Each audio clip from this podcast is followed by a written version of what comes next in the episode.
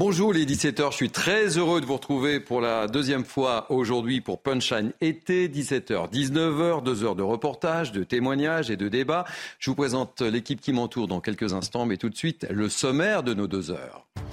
On ira à Cherbourg pour commencer cette émission avec Thibaut Marcheteau, notre envoyé spécial. On reviendra bien sûr sur ce terrible viol d'une jeune femme d'une rare violence. Cette jeune femme est entre la vie et la mort. L'auteur de ce viol, Oumar, 18 ans, a été mis en examen écroué. Il était déjà connu des services de police. On sera avec Jean Dorido, psychologue. Comment peut-on agir avec une telle violence? Comment la victime pourra-t-elle surmonter ses actes si elle s'en sort? Ce que tout le monde souhaite évidemment. Jean Dorido nous apportera des éléments de Autre affaire également qui suscite une profonde émotion. C'est aujourd'hui que doit avoir lieu l'autopsie de Stéphane Vittel, ce principal de collège retrouvé mort dans son établissement. Célia Barotte, notre journaliste police-justice, sera avec nous. Et puis on parlera, oui, on parlera de politique avec Gérald Darmanin qui parle dans les colonnes du Figaro. Ce qui m'intéresse, ce n'est plus de regarder ce qui s'est passé en 2017 et 2022. Ce qui m'inquiète, c'est ce qui se passera en 2027. La fusée Darmanin, objectif non l'une, mais la prochaine présidentielle est-elle lancée? Il semble sur la ligne de départ, on en parle avec mes grands témoins. Et puis on évoquera également la question de l'immigration avec ce nouveau naufrage dans la Manche. Six personnes ont péri. Et maintenant, que fait-on? Oui, que fait-on? On sera avec Brigitte Trégouette, présidente de l'association Comprendre et Soigner en situation transculturelle. Voilà, vous connaissez le menu qui vous attend. Nous aborderons également d'autres thèmes et tout de suite, place à l'info. Et l'info ce soir, c'est Isabelle Piboulot. Bonsoir Isabelle. Un homme tué par balle ce matin à Grenoble. L'individu de 46 ans était défavorablement connu de la justice pour trafic de stupéfiants. Le parquet évoque un règlement de compte. Le corps a été retrouvé vers 6h30 dans une rue. La victime était en permission de sortie de la prison de Saint-Quentin-Falavie en Isère.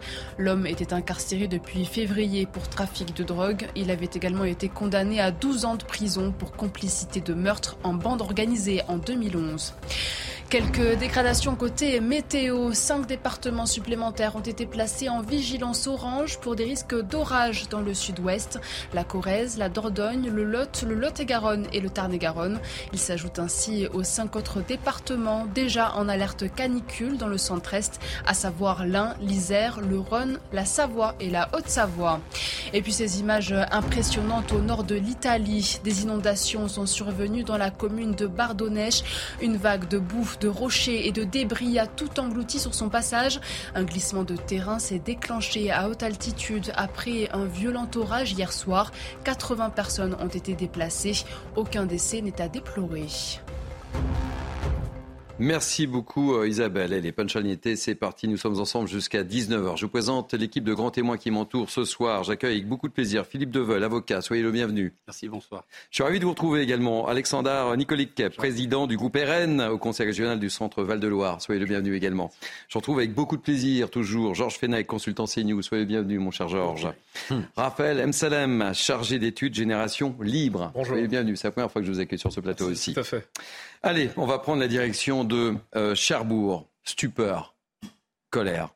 Euh, et moi, après le viol, avec acte de barbarie d'une jeune femme de 29 ans, toujours entre la vie et la mort, je le disais. Cela s'est passé à Cherbourg le 4 août dernier. Oumar, 18 ans, s'est introduit chez elle avant de l'agresser et de la violer plusieurs fois. Rappel des faits avec euh, Tancred à Guillotel et Thibault Marcheteau. Après l'émotion, c'est l'incompréhension qui domine dans les rues de Cherbourg.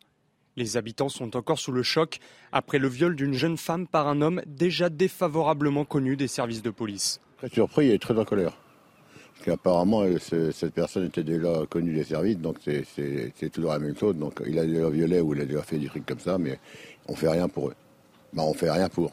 Je comprends pas, c'est que ces, ces gens-là, ils sont connus, hein, et devraient se faire soigner, nous mettre dans des instituts euh, pour se faire soigner. Les faits se sont produits dans le centre-ville de Cherbourg en pleine journée.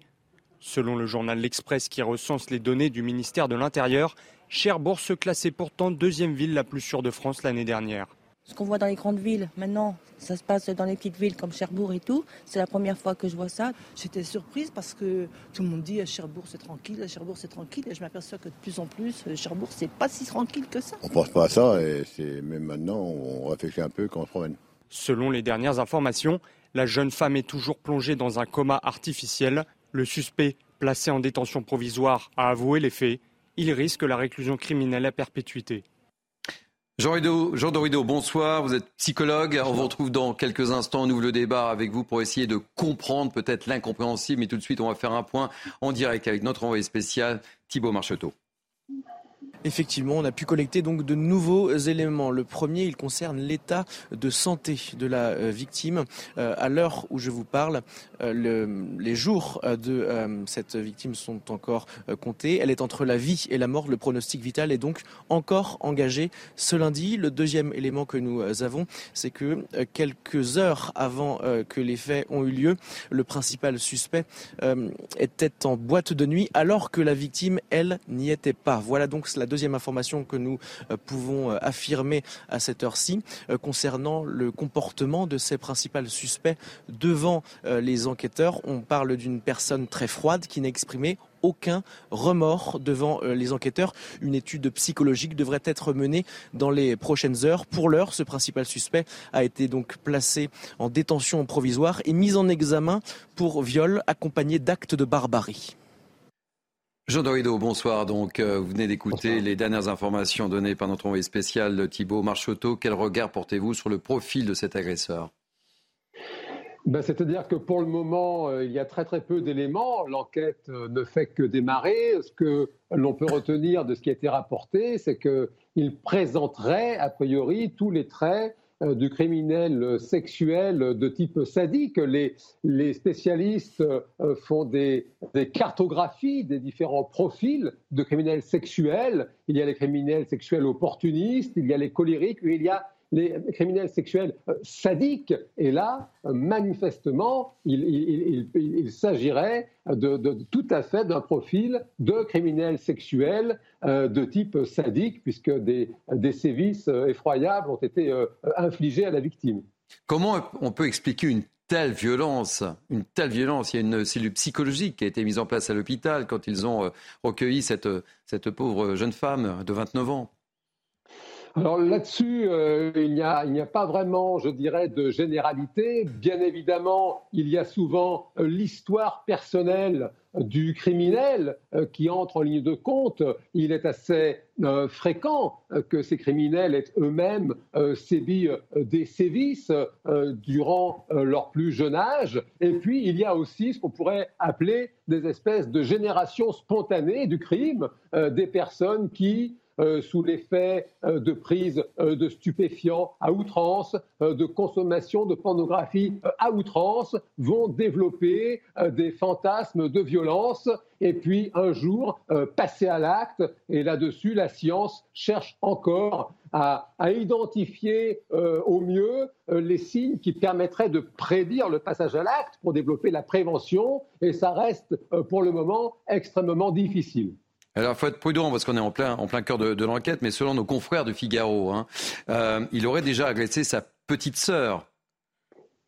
Oui, oui, effectivement, c'était rapporté par vos confrères. Euh, il aurait été effectivement reconnu coupable de, de, euh, sexuel sur sa petite sœur âgée de 4 ans. Lui-même, présumé innocent pour le moment, est une personne très jeune. Il n'a que 18 ans. Il se range dans la catégorie, on pourrait presque dire, des adolescents criminels. Pour autant, là aussi, euh, euh, les recherches en psychologie sont très claires là-dessus. Il y a des euh, adolescents qui se rendent coupables de crimes sexuels et, hélas, ils ne sont pas si rares que ça. Georges Fenech, je me tourne vers vous. Qu'est-ce qui va se passer très concrètement après de tels actes avec ce, ce Oumar de, 18 ans? Bah, Là, c'est une affaire criminelle. Ça a été dit dans le reportage, donc il en cours une peine maximale de viol accompagné d'actes de barbarie, c'est la réclusion criminelle à perpétuité. Mais au-delà des faits proprement dit, ce qui nous interpelle, et là je rejoins ce que dit M. Dorido, c'est que euh, la science, est-ce qu'elle peut effectivement euh, prévoir, euh, prévenir le passage à l'acte de certains individus mm-hmm. qui ont cette particularité de commettre des infractions sexuelles Il faut savoir que, en réalité, il y existe des dispositifs dont malheureusement en France, on n'utilise pas vraiment. Euh, je pense notamment, euh, pour ceux qui ont été condamnés, à la rétention de sûreté. C'est-à-dire qu'après leur peine, tant qu'on les estime dangereux, on les garde dans des centres socio-éducatifs judiciaires, sauf que les juges n'aiment pas, n'aiment pas ce dispositif, ils considèrent qu'il a purgé sa peine, donc il doit retrouver une vie normale. Et on prend le risque d'une récidive si on ne prend pas des mesures coercitives qui sont par exemple la surveillance judiciaire avec bracelet électronique, etc. etc. Dans d'autres pays, la référence c'est le Canada, ou même les Pays-Bas avec le centre Utrecht. Qu'est-ce qu'on fait? On examine ces individus qui sont des psychopathes en mhm. réalité. Ils sont conscients de ce qu'ils font. Attention, ce ne sont pas des fous. Hein. Euh, mais ils ont des pulsions, ils ont euh, cette perversité. Là, on parle de viol sadique, effectivement, abominable. Hein, les, blessures qu'elle a subies avec un balai de 75 cm. C'est innommable. On ne va pas rentrer dans le détail, mais c'est vraiment innommable. Donc, ces personnalités, vous ne pouvez pas les relâcher pour moi simplement dans la nature. Parce que vous savez qu'il y a un risque réel, les statistiques le montrent, de récidive. C'est pour ça qu'il faut les garder, j'allais dire, ad vitam aeternam, le restant de leur jour sur surveillance. Mais leur place, Alors on a mis en place le FIGES, le fichier euh, des infractions à caractère sexuel, où on les suit à travers un fichier, ils doivent déclarer leur changement d'adresse, pointer une fois par semaine, etc. Mais pour certains individus, voyez-vous, c'est pas suffisant. Il faut qu'il y ait une surveillance beaucoup plus contraignante, sans quoi ben, vous risquez ce type de récidive. D'ailleurs, il est récidiviste. Il est récidiviste, hein, puisqu'il avait agressé euh, sa sœur.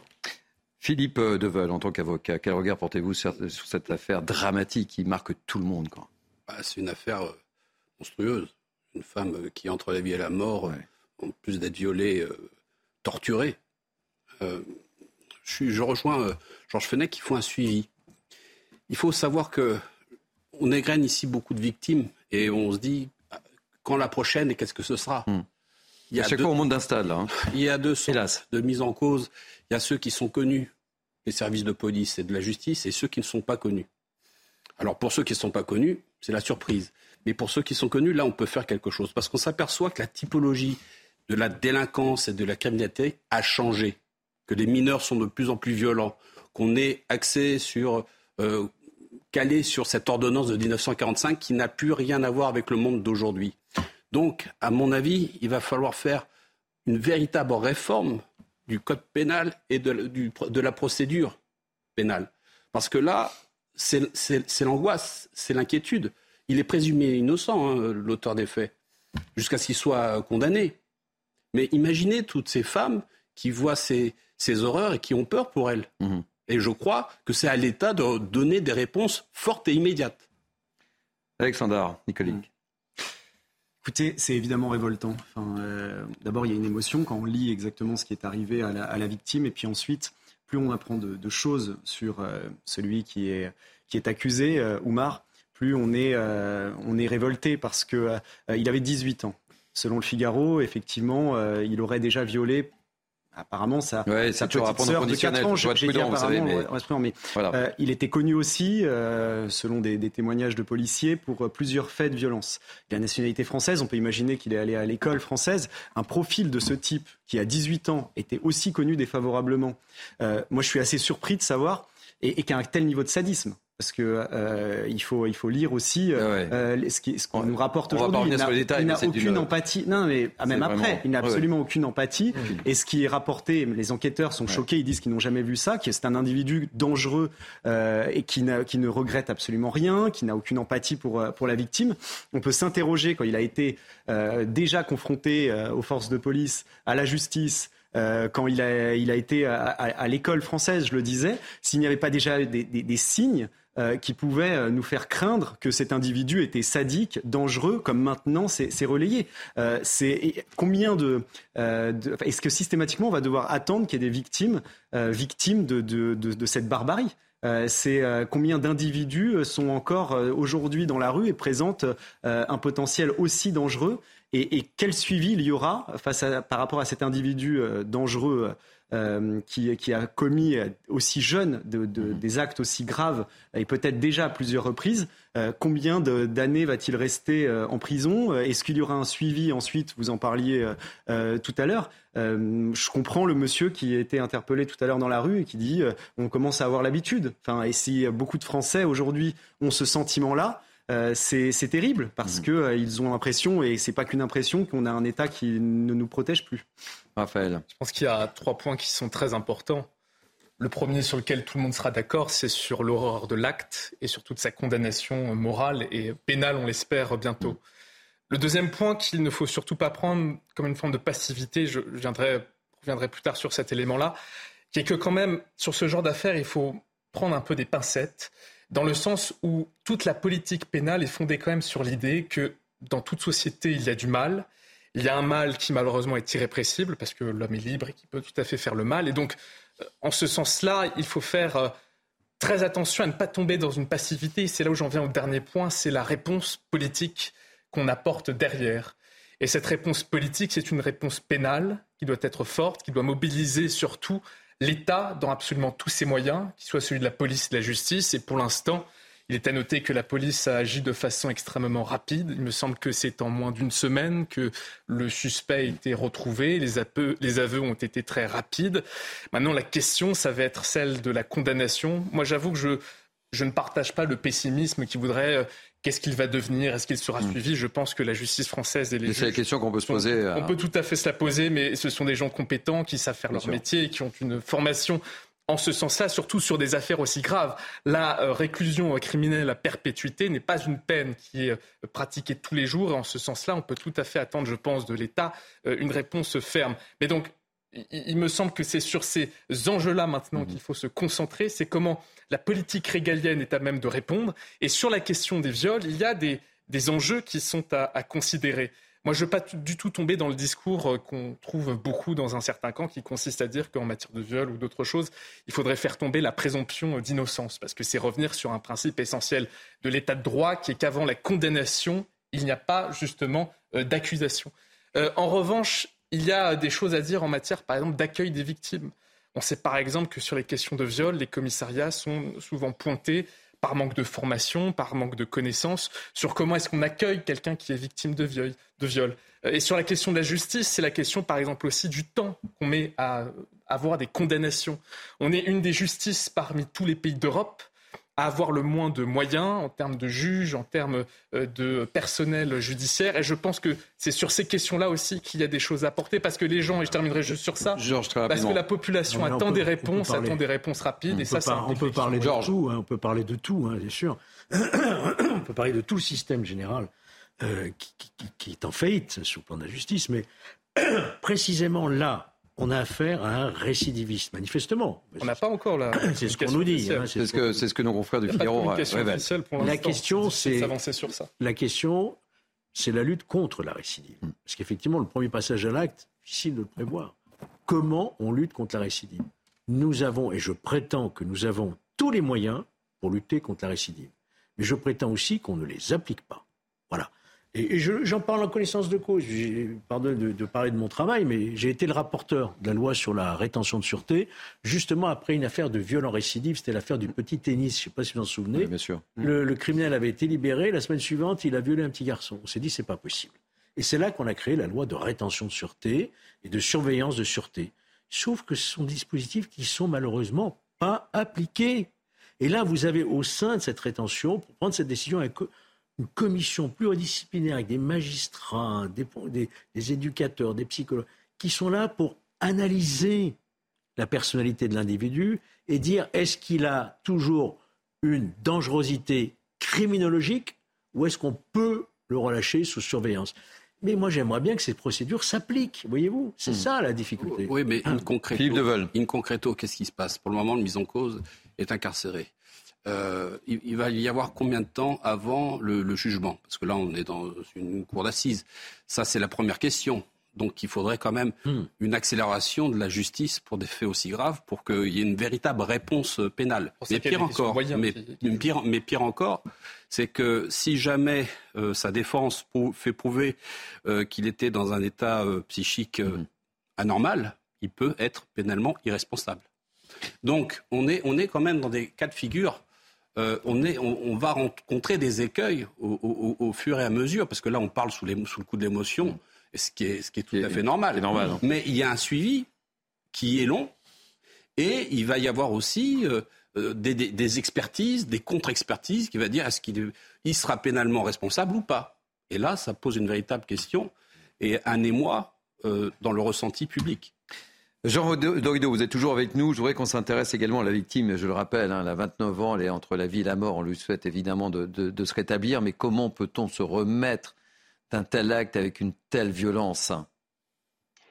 Euh, écoutez, c'est très très difficile. Les, recherches les plus récentes euh, sur euh, le viol montrent qu'en réalité, les, les, répercussions et, les, hmm. lésions même cérébrales sont comparables à des blessures de guerre. C'est-à-dire que quand on compare, si vous voulez, le cerveau euh, de militaires qui reviennent hmm. d'Afghanistan, qui reviennent d'opérations extrêmement violentes et qui sont sous le coup de stress post-traumatique. On compare ça au cerveau de personnes victimes de viol et en fait les euh, savants euh, réalisent que ce sont les mêmes lésions, les mêmes problématiques, ce sont des agressions extrêmement euh, euh, choquante euh, du point de vue cérébral, psychique, jusqu'au hmm. fonctionnement même de, vraiment de l'appareil cérébral. Donc là, cette jeune victime de 29 ans, elle a ses blessures physiques gravissimes qu'elle va devoir réparer, et, elle a aussi effectivement un, un, long chemin de reconstruction psychique parce qu'une attaque d'une telle violence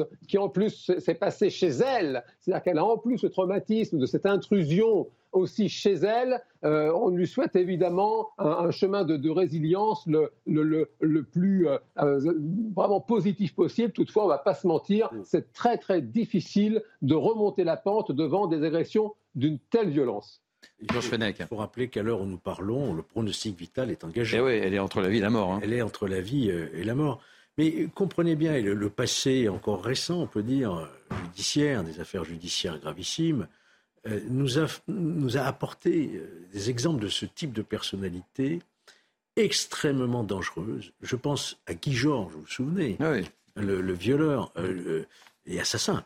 je pense à euh, fournirait euh, le violeur de petites filles et assassin mais également. On peut retourner à Lola, c'est pas si longtemps que ça. C'était au mois de novembre. elle était violée, découpée en morceaux. Mais bien sûr. Euh, on n'a plus de nouvelles hein, de l'enquête, on ne sait plus où ça en est. L'instruction suit son cours, bien entendu.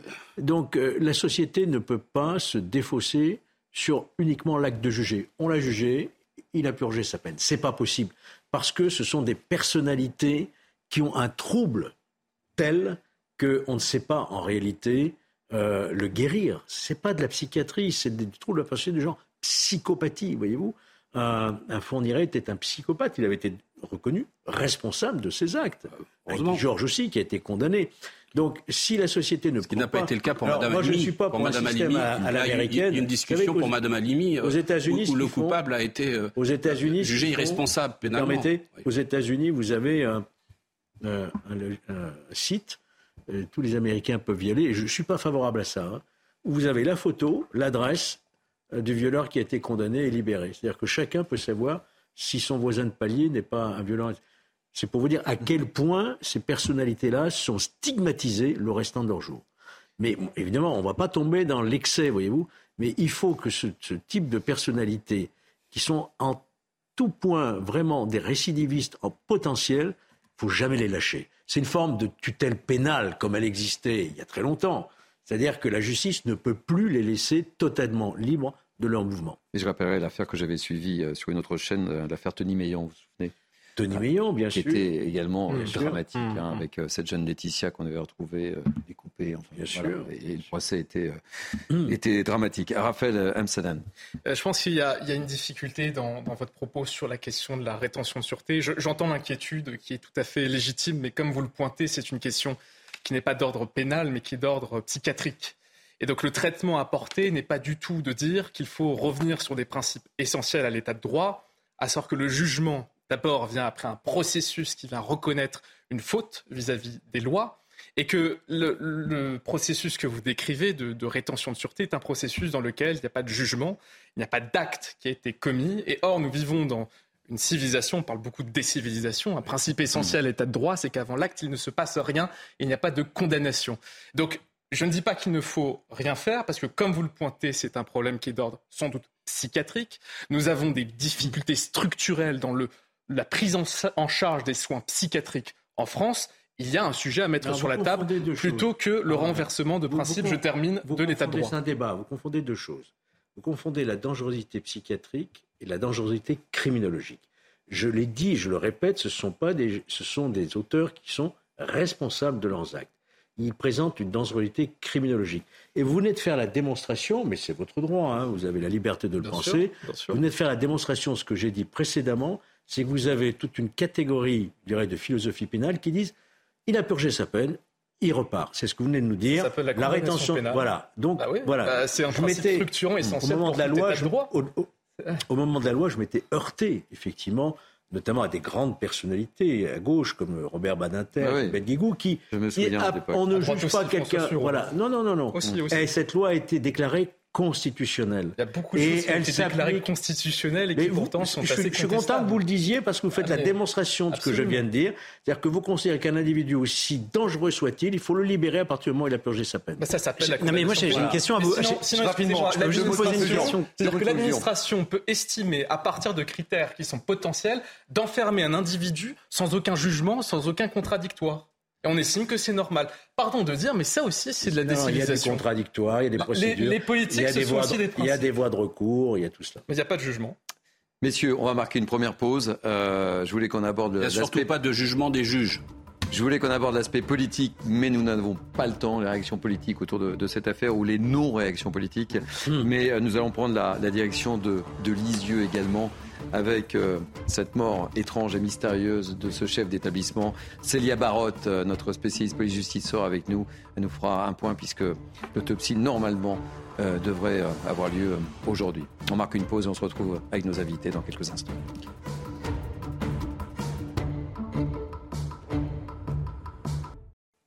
Il est quasiment 17h30, c'est Punchline était jusqu'à 19h avec moi pour commenter l'actualité. Philippe Deveul, Alexander Nicolic, Georges Fenech, Raphaël Anselem et Célia Barotte qui nous a rejoint, euh, notre journaliste police-justice. On va prendre la direction, je le disais juste avant cette pause publicitaire, on va prendre la direction de Lisieux.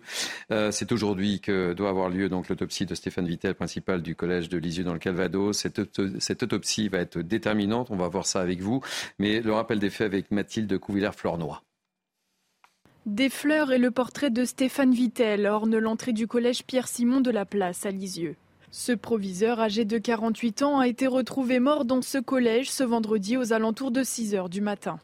Alors qu'il s'apprêtait à partir en vacances avec sa famille, l'alarme du collège a retenti, obligeant le proviseur à faire un détour pour aller sur les lieux.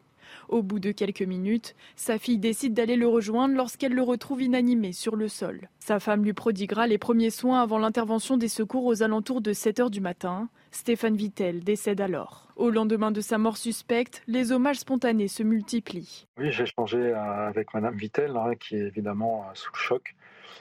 Euh, on a échangé aussi sur la, mise en place d'un hommage à, son mari et on prend le temps de, le faire ensemble et on respectera le, choix et les volontés de la famille quant à, cette manifestation qui devra avoir lieu, euh, ne serait-ce que pour saluer la mémoire euh, de cet homme qui était un homme attentif, investi, euh, qui aimait, qui aimait son métier. Le parquet de Lisieux informe qu'une trace d'effraction a été constatée dans l'établissement. Aucune arme n'a été retrouvée sur les lieux. La police judiciaire de Caen a été saisie. Les causes de la mort de Stéphane Vittel ne sont pas encore connues. Une autopsie du corps sera pratiquée aujourd'hui. Célia Barotte, donc on sait que les résultats de cette autopsie seront excessivement importants. On a les premiers éléments qui viennent à l'instant de, tomber. Oui, l'autopsie euh, s'est déroulée aujourd'hui. Euh, selon les premières informations, c'était euh, ce matin. Et normalement, les, résultats tombent immédiatement. Donc il a fallu quand même la journée aux enquêteurs et aux médecins légistes pour donner des premiers résultats. Et pour l'instant, l'information vient de tomber. Les premiers résultats n'excluent ni l'intervention d'un tiers, ni une cause naturelle pour le décès euh, suspect de Stéphane Vittel. Alors, euh, l'autopsie a été réalisée à l'Institut euh, médico-légal de Caen. Elle devait lever une partie des zones d'ombre qui entourent ce décès suspect. Donc, pour l'instant, toujours aucune réponse pour comprendre ce décès. Les médecins ont examiné complètement le corps de Stéphane Vittel pour chercher d'abord des traces qui permettraient, qui permettaient de, de déterminer s'il y avait eu l'intervention d'un tiers. Donc, aucune trace euh, euh, sur lui, pas de bleu, pas d'échymose, pas de lésions euh, traumatiques. Pareil pour les, les, organes, il y a eu une analyse de tous les organes pour voir s'il y a eu une maladie ou encore peut-être une, mort subite suite à un infarctus ou encore à une cause cérébrale. Donc la cause naturelle est exclue. L'intervention, d'un tiers, pareil. Il va y avoir aussi l'analyse des, une analyse toxicologique du sang pour comprendre s'il y avait peut-être de l'alcool ou encore un médicament qui a pu influencer et perturber le comportement de Stéphane Vittel et l'entraîner dans une chute, puisque je vous le rappelle, nous avons retrouvé le corps de Stéphane Vittel avec une blessure euh, sur le front.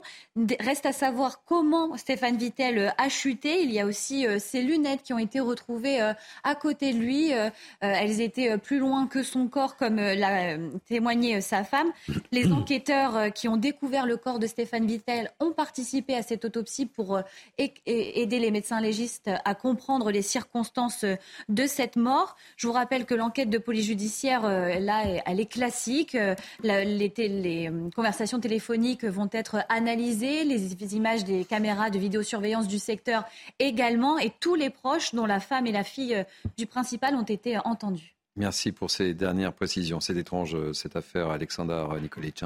Oui, bon, on va attendre d'en savoir plus. ça permet peut-être de. Euh, c'est pas encore si c'est un homicide, hein, on mais, on, va rester, on, va rester, prudent, euh, mais ça permet euh, de, parler plus largement euh, des homicides, parce que c'est, je pense, très important de parler de ça et de parler de chiffres, parce que parfois on parle de, certaines affaires, parce qu'elles sont plus médiatisées que d'autres, mais sur les 12 derniers mois, il y a eu 1029 homicides dans notre pays. Pour vous donner un ordre d'idée, en Italie, qui a un petit peu moins d'habitants que nous, hein, mais 5-6 millions d'habitants en moins, on est euh, à 250, 250 euh, homicides à peu près.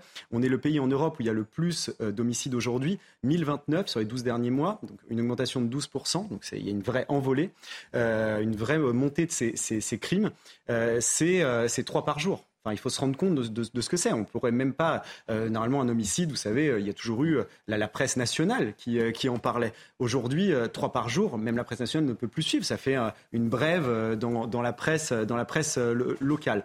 Alors, il, va falloir se poser des questions. Comment on en arrive là? Parce qu'aujourd'hui, on peut mourir pour un mauvais regard. Mhm. certaines affaires l'ont démontré. On peut mourir parce qu'on demande à quelqu'un de baisser la musique. On peut mourir par règlement de compte. 30% d'augmentation des règlements de compte. il y a une vraie poussée là aussi avec des gens qui ont des, armes de guerre euh, et qui font la loi dans certains quartiers, qui s'entretuent, mais qui peuvent parfois aussi menacer des honnêtes gens euh, qui doivent subir euh, cette montée très très grave de, la violence. Donc je, trouve qu'on on parle très peu justement de ces chiffres et de cette, montée très inquiétante qu'on regarde au fil des années de, ces homicides qui aujourd'hui nous menacent tous au quotidien. Alors ce qui est terrible aussi, c'est ça met en exergue également le rôle de ces chefs d'établissement, parce que la plupart du temps, l'établissement, pour un proviseur ou pour un principal, ça fait partie de sa vie. Et c'est, euh, il y a une espèce de petite polémique, est-ce qu'il devait ou pas euh, se déplacer? Est-ce que c'est le rôle du chef d'établissement? Mais pour bien connaître le sujet, la plupart des chefs d'établissement, quand il y a une alerte, une alarme, ils se déplacent parce que mmh. souvent ils sont logés dans les établissements. Donc ce sont les premiers spectateurs avant même que les secours se rendent sur place, Georges Fenaker. Ben oui, d'ailleurs, on peut se poser la question hein, pourquoi euh, le système d'alarme était relié directement au chef d'établissement et pas au commissariat ou au poste de police? Parce que vous ne pouvez pas demander non plus à un chef d'établissement de risquer sa vie. Qu'il soit préoccupé par euh, le bon ordre dans son établissement, tout le monde le comprend.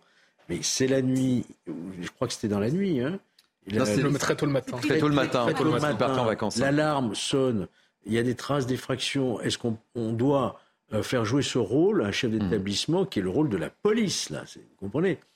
Euh, Moi, je suis quand même surpris que cette autopsie n'ait pas pu euh, déterminer les, causes de la mort en n'excluant pas mort naturelle ou intervention d'un tiers.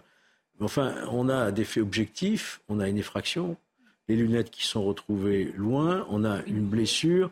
Donc, ce qu'on peut espérer, c'est que quand même, il y aura des examens complémentaires, qu'on mmh, appelle mmh. les examens anapates. Hein. Mmh on va peaufiner ces examens et puis vers la police scientifique qui va beaucoup travailler sur la, scène où a eu lieu cette mort, euh, et notamment les relevés, les indices, euh, les traces d'ADN, l'exploitation effectivement de la vidéosurveillance. Cette voiture euh, de... La voiture. cette voiture, oui. L'épouse a, vu la voiture partir en trombe, hein, c'est ça. ça ne veut pas dire, le résultat de cette autopsie qui n'apporte pas de réponse définitive ne veut pas dire qu'on ne saura pas ce qui s'est passé. Philippe, un, un, dernier euh, mot sur le sujet, parce que c'est difficile on a, de commenter quelque chose, on n'a pas beaucoup d'informations. Hein. Pour vraiment avancer sur un débat, mais oui, il y a un changement de la typologie de la criminalité, comme l'a dit mon voisin, et, une inadaptation de la réponse pénale, de la réponse judiciaire. néanmoins, je pense que cet homme était consciencieux, qu'il a eu cette alarme, il est allé voir sur place ce qui comme se passait. On ne peut pas lui, imputer, lui imputer une responsabilité particulière euh, d'aller voir euh, son établissement euh, qui, a, qui, a, subi une alarme. Après, évidemment, ça aurait été plus raisonnable que la police y aille à sa place. C'était plus son rôle. Mais vraiment, c'est une fatalité et c'est vraiment dommage pour sa famille. Allez, on va changer de sujet. Les transitions sont parfois difficiles, mais on va parler politique, messieurs.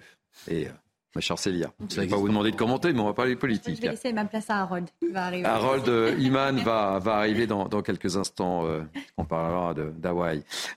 cette phrase, ce qui m'intéresse, ce n'est plus de regarder ce qui s'est passé en 2017 et en 2022. Ce qui m'inquiète, c'est ce qui se passera en 2027. Je ne vous fais pas le jeu. Est-ce que vous êtes deviné ou pas? J'appuie pas sur la boule rouge. Hmm. Mais ça, c'est Gérald Darmanin. Alors, commentaire. Bah, Objectif, pas l'une, hein, comme je le disais dans les mais 2027. Euh, on est dans une situation inédite, puisque le président de la République, constitutionnellement, ne peut pas se représenter une troisième mm. fois. Donc, on comprend bien que déjà, euh, les appétits euh, s'aiguisent et qu'on envoie des signaux. Hein. C'est peut-être un peu tôt, parce qu'attention, il y a aussi des élections intermédiaires. Bien sûr. Hein, il va y avoir des européennes, les sénatoriales, les européennes, les municipales. On n'en est pas encore au présidentiel. La route est longue. Euh, la, route, la route est longue. Mais qu'il y ait euh, des signaux qui sont donnés par des personnalités politiques, c'est naturel dans la mm. situation que nous vivons hein, actuellement. Et vous verrez qu'après, notamment les élections européennes, il y aura d'autres signaux beaucoup plus précis qui, interviendront d'autres formations euh, politiques. la, campagne présidentielle est presque déjà entamé. Quoi. on le disait chaque fois, hein, parce qu'il n'a pas eu Matignon. Euh, il y a eu euh, également euh, cette décision hein, et ce on va dire camouflet hein, par rapport au Conseil d'État et la dissolution du mouvement écologiste Les Soulèvements de la Terre, mais il est, il semble en pleine forme et il donne rendez-vous le, le 27 août euh, avec cette rentrée euh, politique. Et d'ailleurs, il y, a, euh, il, y a, cette autre phrase aussi, il faut que je, je la retrouve. ah oui, c'est ça. Un coup d'éclat, cela voudrait dire qu'il n'y aura pas de suite à ce rendez-vous, alors qu'il y en aura obligatoirement une. Et il fait référence à sa rentrée du 27 août. C'est un petit appel, ça encore. Réaction, Philippe et Alexandre Nicolic, ça m'intéresse également en tant que représentant du RN. Enfin, moi, moi c'est hors politique, mais je trouve que c'est un peu présomptueux quand même. présomptueux ou un peu tôt?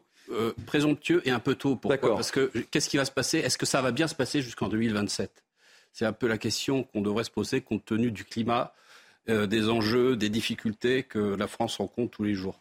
Hmm. Donc euh, de dire je suis inquiet pour 2029, il devrait être inquiet pour maintenant, hmm. pas pour 2027. Donc c'est pour ça que je dis c'est un peu présomptueux et c'est un peu trop tôt. Alexandre Nikolic, vous regardez cette prise de position sur la ligne de départ avec une grande attention. C'est très malsain. Quand on est ministre de l'Intérieur aujourd'hui et qu'il y a un tel bilan, euh, la liste est longue. Là, euh, on parle de, certains faits, on parlait des homicides, on parlait des, euh, violences sexuelles aussi juste avant, qui sont aussi en forte augmentation. Sur les questions d'insécurité, M. Darmanin, justement, pour peut-être déjà essayer de s'avancer politiquement, euh, il valorisait son mandat et, il disait, euh, il disait les, chiffres sont bons. Oui, on a commenté sur ce plateau. La sécurité est préservée euh, en étant, en, prenant les chiffres entre juin et juillet. Enfin, et, c'est évidemment, il y a toujours une baisse entre juin et juillet, donc donc il ne prend pas les chiffres sur 12 mois et on voit des hmm. chiffres en forte augmentation. Mais le bilan de M. Darmanin c'est euh, le fiasco avec euh, l'imam Iqiyoussen, où il, est, il concentre l'opinion publique là-dessus en disant il va être expulsé, il n'arrive pas à l'expulser. C'est euh, on va faire en sorte que quasi tous les, toutes les OQTF soient respectées. Au final, les OQTF n'ont jamais été aussi peu, aussi peu respectés. c'est Monsieur Darmanin qui se rend dans des points de deal euh, dans un quartier et qui dit ça va être euh, ma, grande priorité, lutter contre le deal euh, au sein des, quartiers populaires. Or, on s'aperçoit qu'il n'y a jamais eu autant d'affaires qu'aujourd'hui, on le dit, je parlais des mmh. règlements de compte, mais même en termes d'infractions liées au trafic de drogue, ça n'a jamais été aussi important. Il y a une augmentation encore de, de, 4% sur les, les, les 12 derniers mois. Donc on peut faire euh, vraiment ligne par ligne sur, euh, sur tout ce que M. Darmanin avait annoncé et on se rend compte d'un fiasco généralisé. Alors plutôt que de s'occuper de 2027, il devrait déjà s'excuser pour le Stade de France, pour tout, en mm. fait, pour tous les mensonges qu'il a pu euh, nous, nous, nous, dire officiellement, pour son bilan et il devrait penser surtout euh, à ce qu'il va faire pour la, la, fin de 2023, à 2024 et à 2025.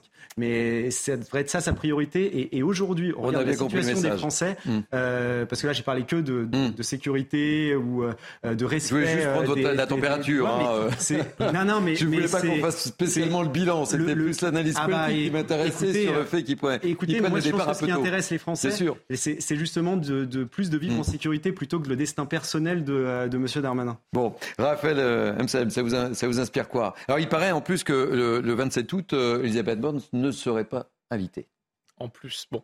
Je pense qu'il y a trois remarques qui sont intéressantes. La première, c'est que Gérald Darmanin affiche dans cette interview une volonté d'un potentiel quinquennat, en tout cas pour le successeur de la Macronie, qui soit plus ancré sur le social lui, il n'a pas dit qu'il y pensait en se rasant. Hein. Non, bien sûr, mais euh, l'ambition est dite d'un quinquennat plus social. Moi, je suis assez étonné de ce genre de remarques quand on a un gouvernement qui, ne, pour ne prendre qu'une seule mesure parmi d'autres, conditionnalise par exemple le RSA, donc conditionnalise la survie. Ça, c'est le premier point. Le deuxième point qui concerne ce que vous venez de dire et qui me semble un aspect assez important, c'est que nous vivons dans des institutions qui, quand même, ne consacrent pas beaucoup la responsabilité ministérielle. C'est-à-dire qu'on a un ministre qui a un bilan, qui a mené une action, qui a des résultats, et en l'occurrence des résultats qui, sur certains sujets, vous l'avez pointé, sont assez défaillants.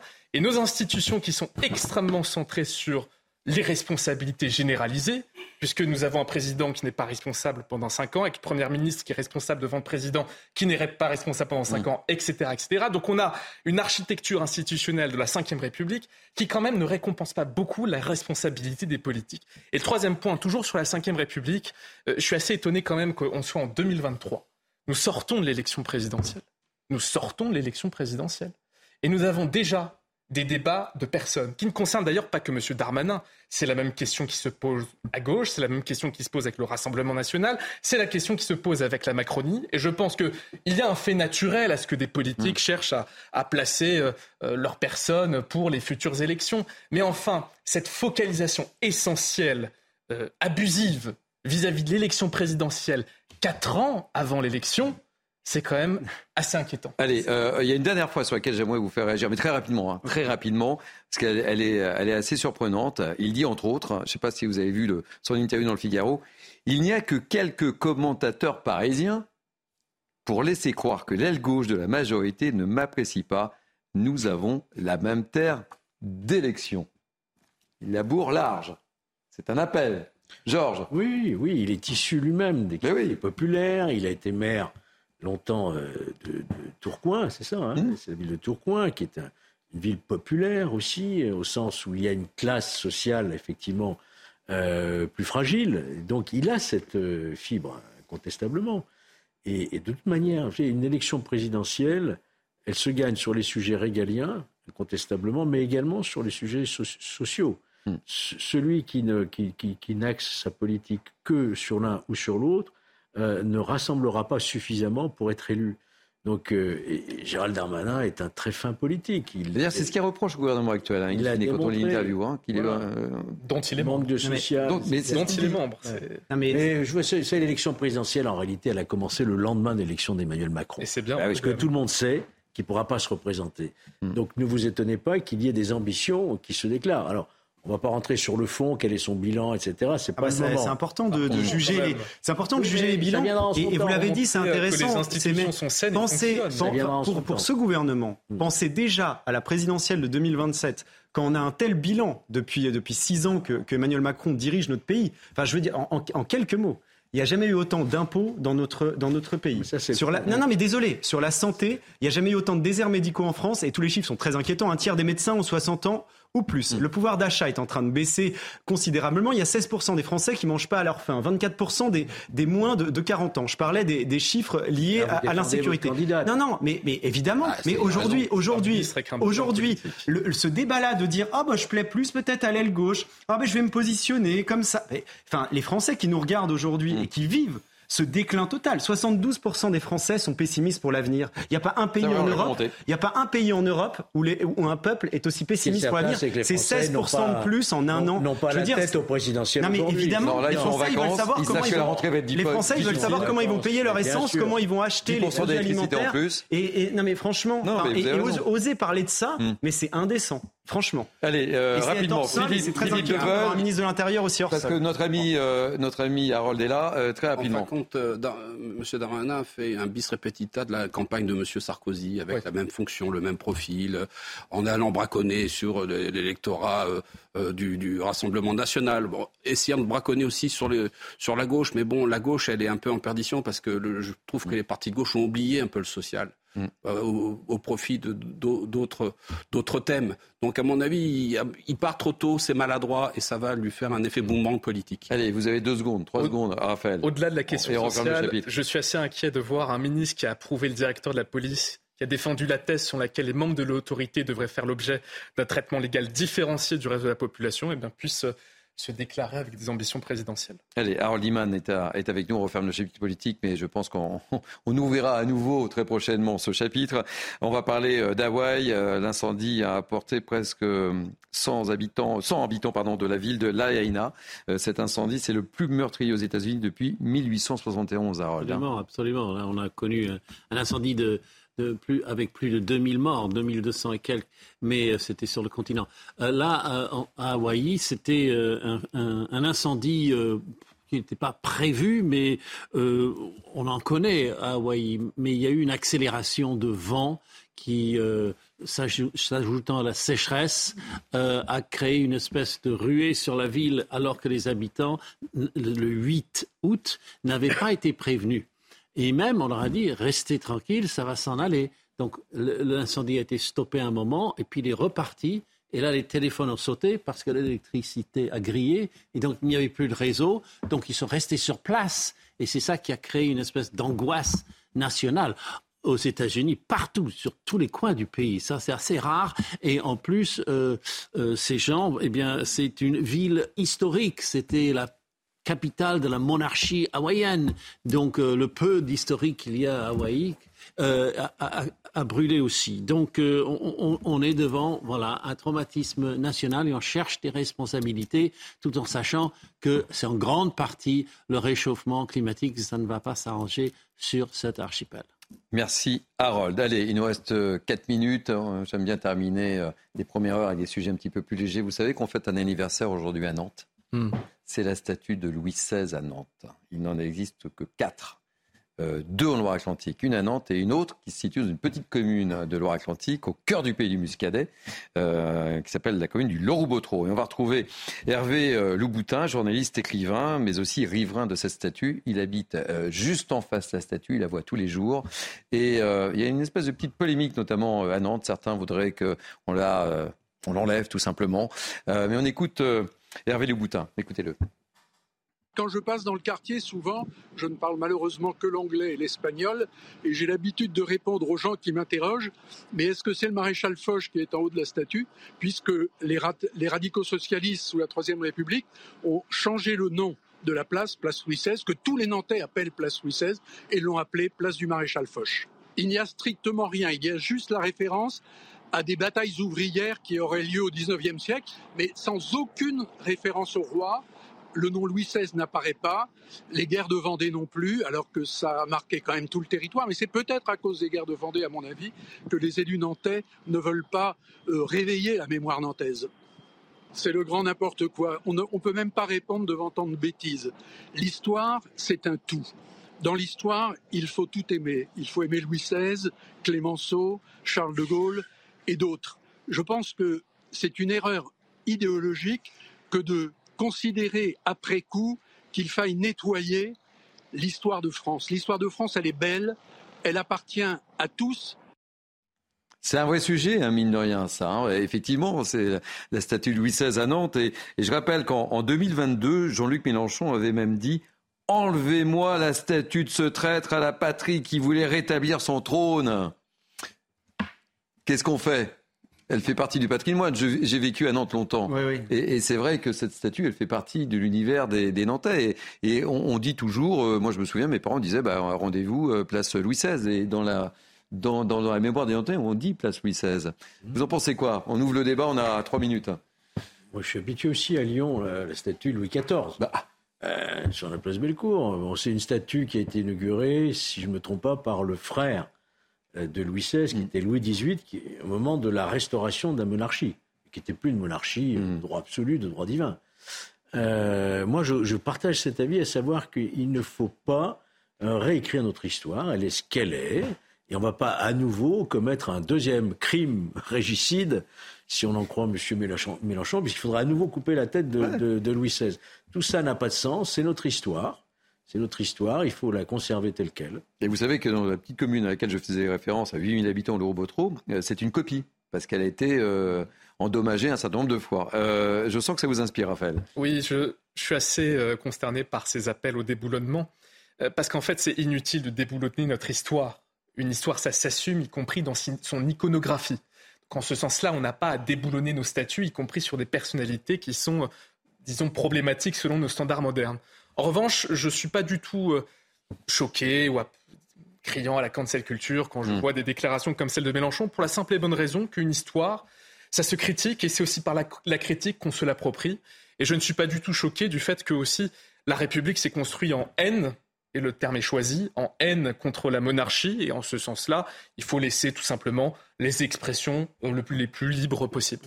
Philippe, Philippe Deveul. Je pense que M. Mélenchon est bien injuste et bien agréable avec euh, euh, Louis XVI parce que c'était un bon roi en fin de compte. Un, brave homme. Faites attention à ce que vous dites. Hein. Oui, oh là là. je me permets ce que je veux dire. Il avait d'abord une politique étrangère euh, très performante, puisqu'il hmm. a permis aux États-Unis de devenir indépendante par rapport à l'Angleterre. Il a permis des expéditions scientifiques avec Parmentier qui ont amené des bienfaits à la France. Il a aussi eu l'idée de, moderniser l'artillerie qui a permis à Napoléon de faire euh, toutes ses conquêtes et de porter justement la parole révolutionnaire sur toute l'Europe. Et puis il a fait la, canalisation de, Paris, hmm. entre autres, et j'en oublie certainement. Mais bon, il a aussi accepté le fait qu'on pouvait changer, évoluer de la monarchie absolue à la monarchie constitutionnelle, et c'est par sa faiblesse et sa volonté de ne pas nuire au peuple français qu'il est mort. Voilà une belle réhabilitation. Hein. Oui, bien sûr. belle On n'est pas avocat pour rien. Ça, a été dit. C'est avec ce sujet allez vous plaire. L'histoire de France, c'est un tout. Il n'y a pas plus républicain que moi. Un autre, un autre siècle euh, pour euh, lui rendre hommage. J'ai d'ailleurs nommé mon, mon, fils Léon pour Gambetta. Donc vraiment, ah. il n'y a pas plus, il y a pas plus républicain que moi. Mais ça a été dit. Louis XVI, euh, ça fait partie de l'histoire de France pour des choses positives, des choses négatives. Louis XVI, vous l'avez pas dit, c'est aussi l'abolition de, la, torture, l'abolition du, du sevrage, il était pour un impôt direct euh, égalitaire. Euh, il y, avait donc aussi des choses positives et il y a aussi des raisons de, lui rendre, de lui rendre hommage pour ça, même si on peut être content euh, et satisfait qu'ensuite la monarchie ait été supprimée au profit de notre si noble République. Mais voilà, Louis XVI, il, est, il a été admiré, vous l'avez dit, aussi en, Amérique, parce qu'il a participé à, l'indépendance de, de, l'Amérique. Ça fait partie de l'histoire de France et, il ne faut pas renier notre, notre si belle et grande histoire de 1500 ans. Louis XVI aux États-Unis. Hein. Exactement. exactement. Il y a une statue. Exactement. Vous avez raison de le préciser. Pour lui, pour lui rendre hommage. Donc mmh. l'histoire de France, c'est 1500 ans. Et, mmh. et si, euh, si on est admiré dans le monde entier, c'est parce que cette histoire est si riche, si complexe, euh, mais aussi si noble. Et merci à nos amis du Figaro de nous rappeler euh, effectivement que ce sont les 200 ans de cette statue. Et je remercie également Hervé Louboutin, journaliste, écrivain, qui a écrit un livre d'ailleurs sur cette statue et qui se lève tous les matins au pied de, de cette statue. Et je vous assure que cette place euh, est, magnifique à Nantes. Voilà. Et ça, c'est l'ancien Nantais qui parle. On va marquer une pause, si vous le voulez bien, et on se retrouve dans quelques instants. Euh, on reviendra à Paris. On ira du côté du Champ de Mars. Vous savez, on parle beaucoup du Champ de Mars. C'est des questions de sécurité. Et euh, on se retrouve dans quelques instants. Allez, à tout de suite. Il est 18h, soyez toujours les bienvenus. C'est Punchline été jusqu'à 19h. Je vous présente mes invités dans quelques instants, mais tout de suite place à l'info. Et l'info, c'est Isabelle Piboulot. Rebonjour Isabelle Piboulot. L'autopsie du principal d'un collège de Lisieux a eu lieu aujourd'hui et n'a pu exclure l'intervention d'un tiers ni établir avec certitude une cause naturelle de décès. Des analyses complémentaires ont été requises. Stéphane Vittel, 48 ans, a été retrouvé mort vendredi matin dans son établissement. Il s'y était rendu suite au déclenchement d'une alarme anti-intrusion. Dans le Doubs, un homme d'une trentaine d'années a été placé en détention provisoire une semaine après le contrôle routier lors duquel une policière a été percutée par une voiture près de Montbéliard. Le suspect, connu de la justice pour des infractions routières, a été mis en examen pour violence aggravée sur personne dépositaire de l'autorité publique avec arme, mais aussi pour conduite en état d'ivresse en récidive sans permis de conduire et délit de fuite. Enfin, à Marseille, la gare Saint-Charles avait été débarrassée de ses ordures dans la nuit de jeudi à vendredi, mais les poubelles débordent de nouveau. Entamé le 1er août, la grève des agents de nettoyage se poursuit. Ils dénoncent ne pas avoir reçu l'entièreté de leur salaire ces derniers mois. Une audience quant à la légitimité de cette mobilisation s'est tenue devant le tribunal judiciaire de Marseille. La décision a été mise en délibéré à vendredi. Merci beaucoup, chère Isabelle. Allez, avec moi pour commenter cette dernière heure d'actualité sur Punchline été, Philippe Deveul, avocat. Rebonjour Philippe Deveul, Alexandre Nikolic, président du groupe RN au Conseil régional du centre Val-de-Loire. Rebonjour Georges Fenet, consultant CNews. Rebonjour Georges. Raphaël M. Salam, chargé d'études Génération Libre. Chose promise, chose due. Messieurs, je vous emmène faire une petite balade du côté du Champ de Mars. Dangereux, ça. Mais c'est une balade dangereuse. Oui, je ne sais pas si vous avez accepté ma proposition. On en a déjà vu. Mais vous avez déjà vu. Oui, oui, c'est bon, on n'a pas besoin de Vous n'avez pas besoin d'y retourner. Mais en tous les cas, viol présumé, agression et vente à la sauvette, c'est un peu le cocktail du moment, hélas, euh, serais-je tenté de dire. À Paris, le quartier des Champs de Mars est le théâtre de nombreuses violences. Rappel des faits avec Sarah Varny et Jules Bedeau. Et on ouvre le débat encore et encore juste après. Au pied de l'un des monuments les plus visités au monde, les forces de l'ordre s'activent de jour comme de nuit et patrouillent sur le champ de Mars, un secteur qui attire les touristes mais aussi les voleurs. TI 08 Alpha, sur place, euh, champ de Mars, Tour Eiffel, je me rends au poste d'accès mobile euh, à la rencontre de la BTC 07 reçue. Un poste de sécurité mobile a été mis en place au pied de la Tour Eiffel. L'objectif, être visible, informer et faciliter les démarches en cas de dépôt de plainte. Une présence qui rassure les touristes. On se sent plutôt en sécurité ici, il y a la police partout. Je me sens bien, je suis avec ma compagne. J'ai entendu que la nuit cela pouvait être risqué de porter des objets de valeur, mais c'est pareil dans n'importe quelle ville d'Europe.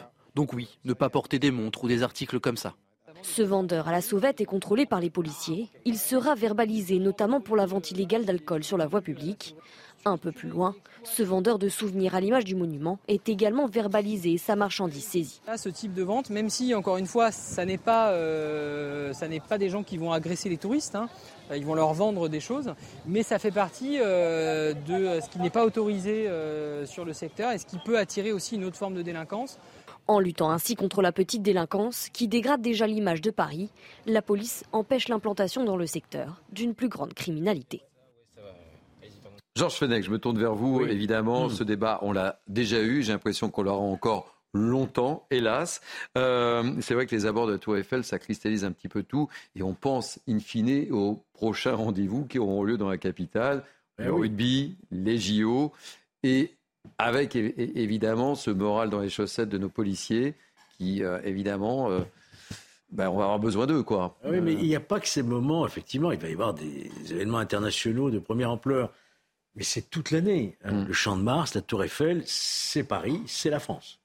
Et donc, quand à l'étranger, et on sait que les Asiatiques sont très sensibles, notamment les Japonais, les Chinois, mm. apprennent qu'une femme peut se faire violer euh, au pied de la Tour Eiffel, vous imaginez l'impact que ça peut avoir sur le tourisme et, sur l'image de la France.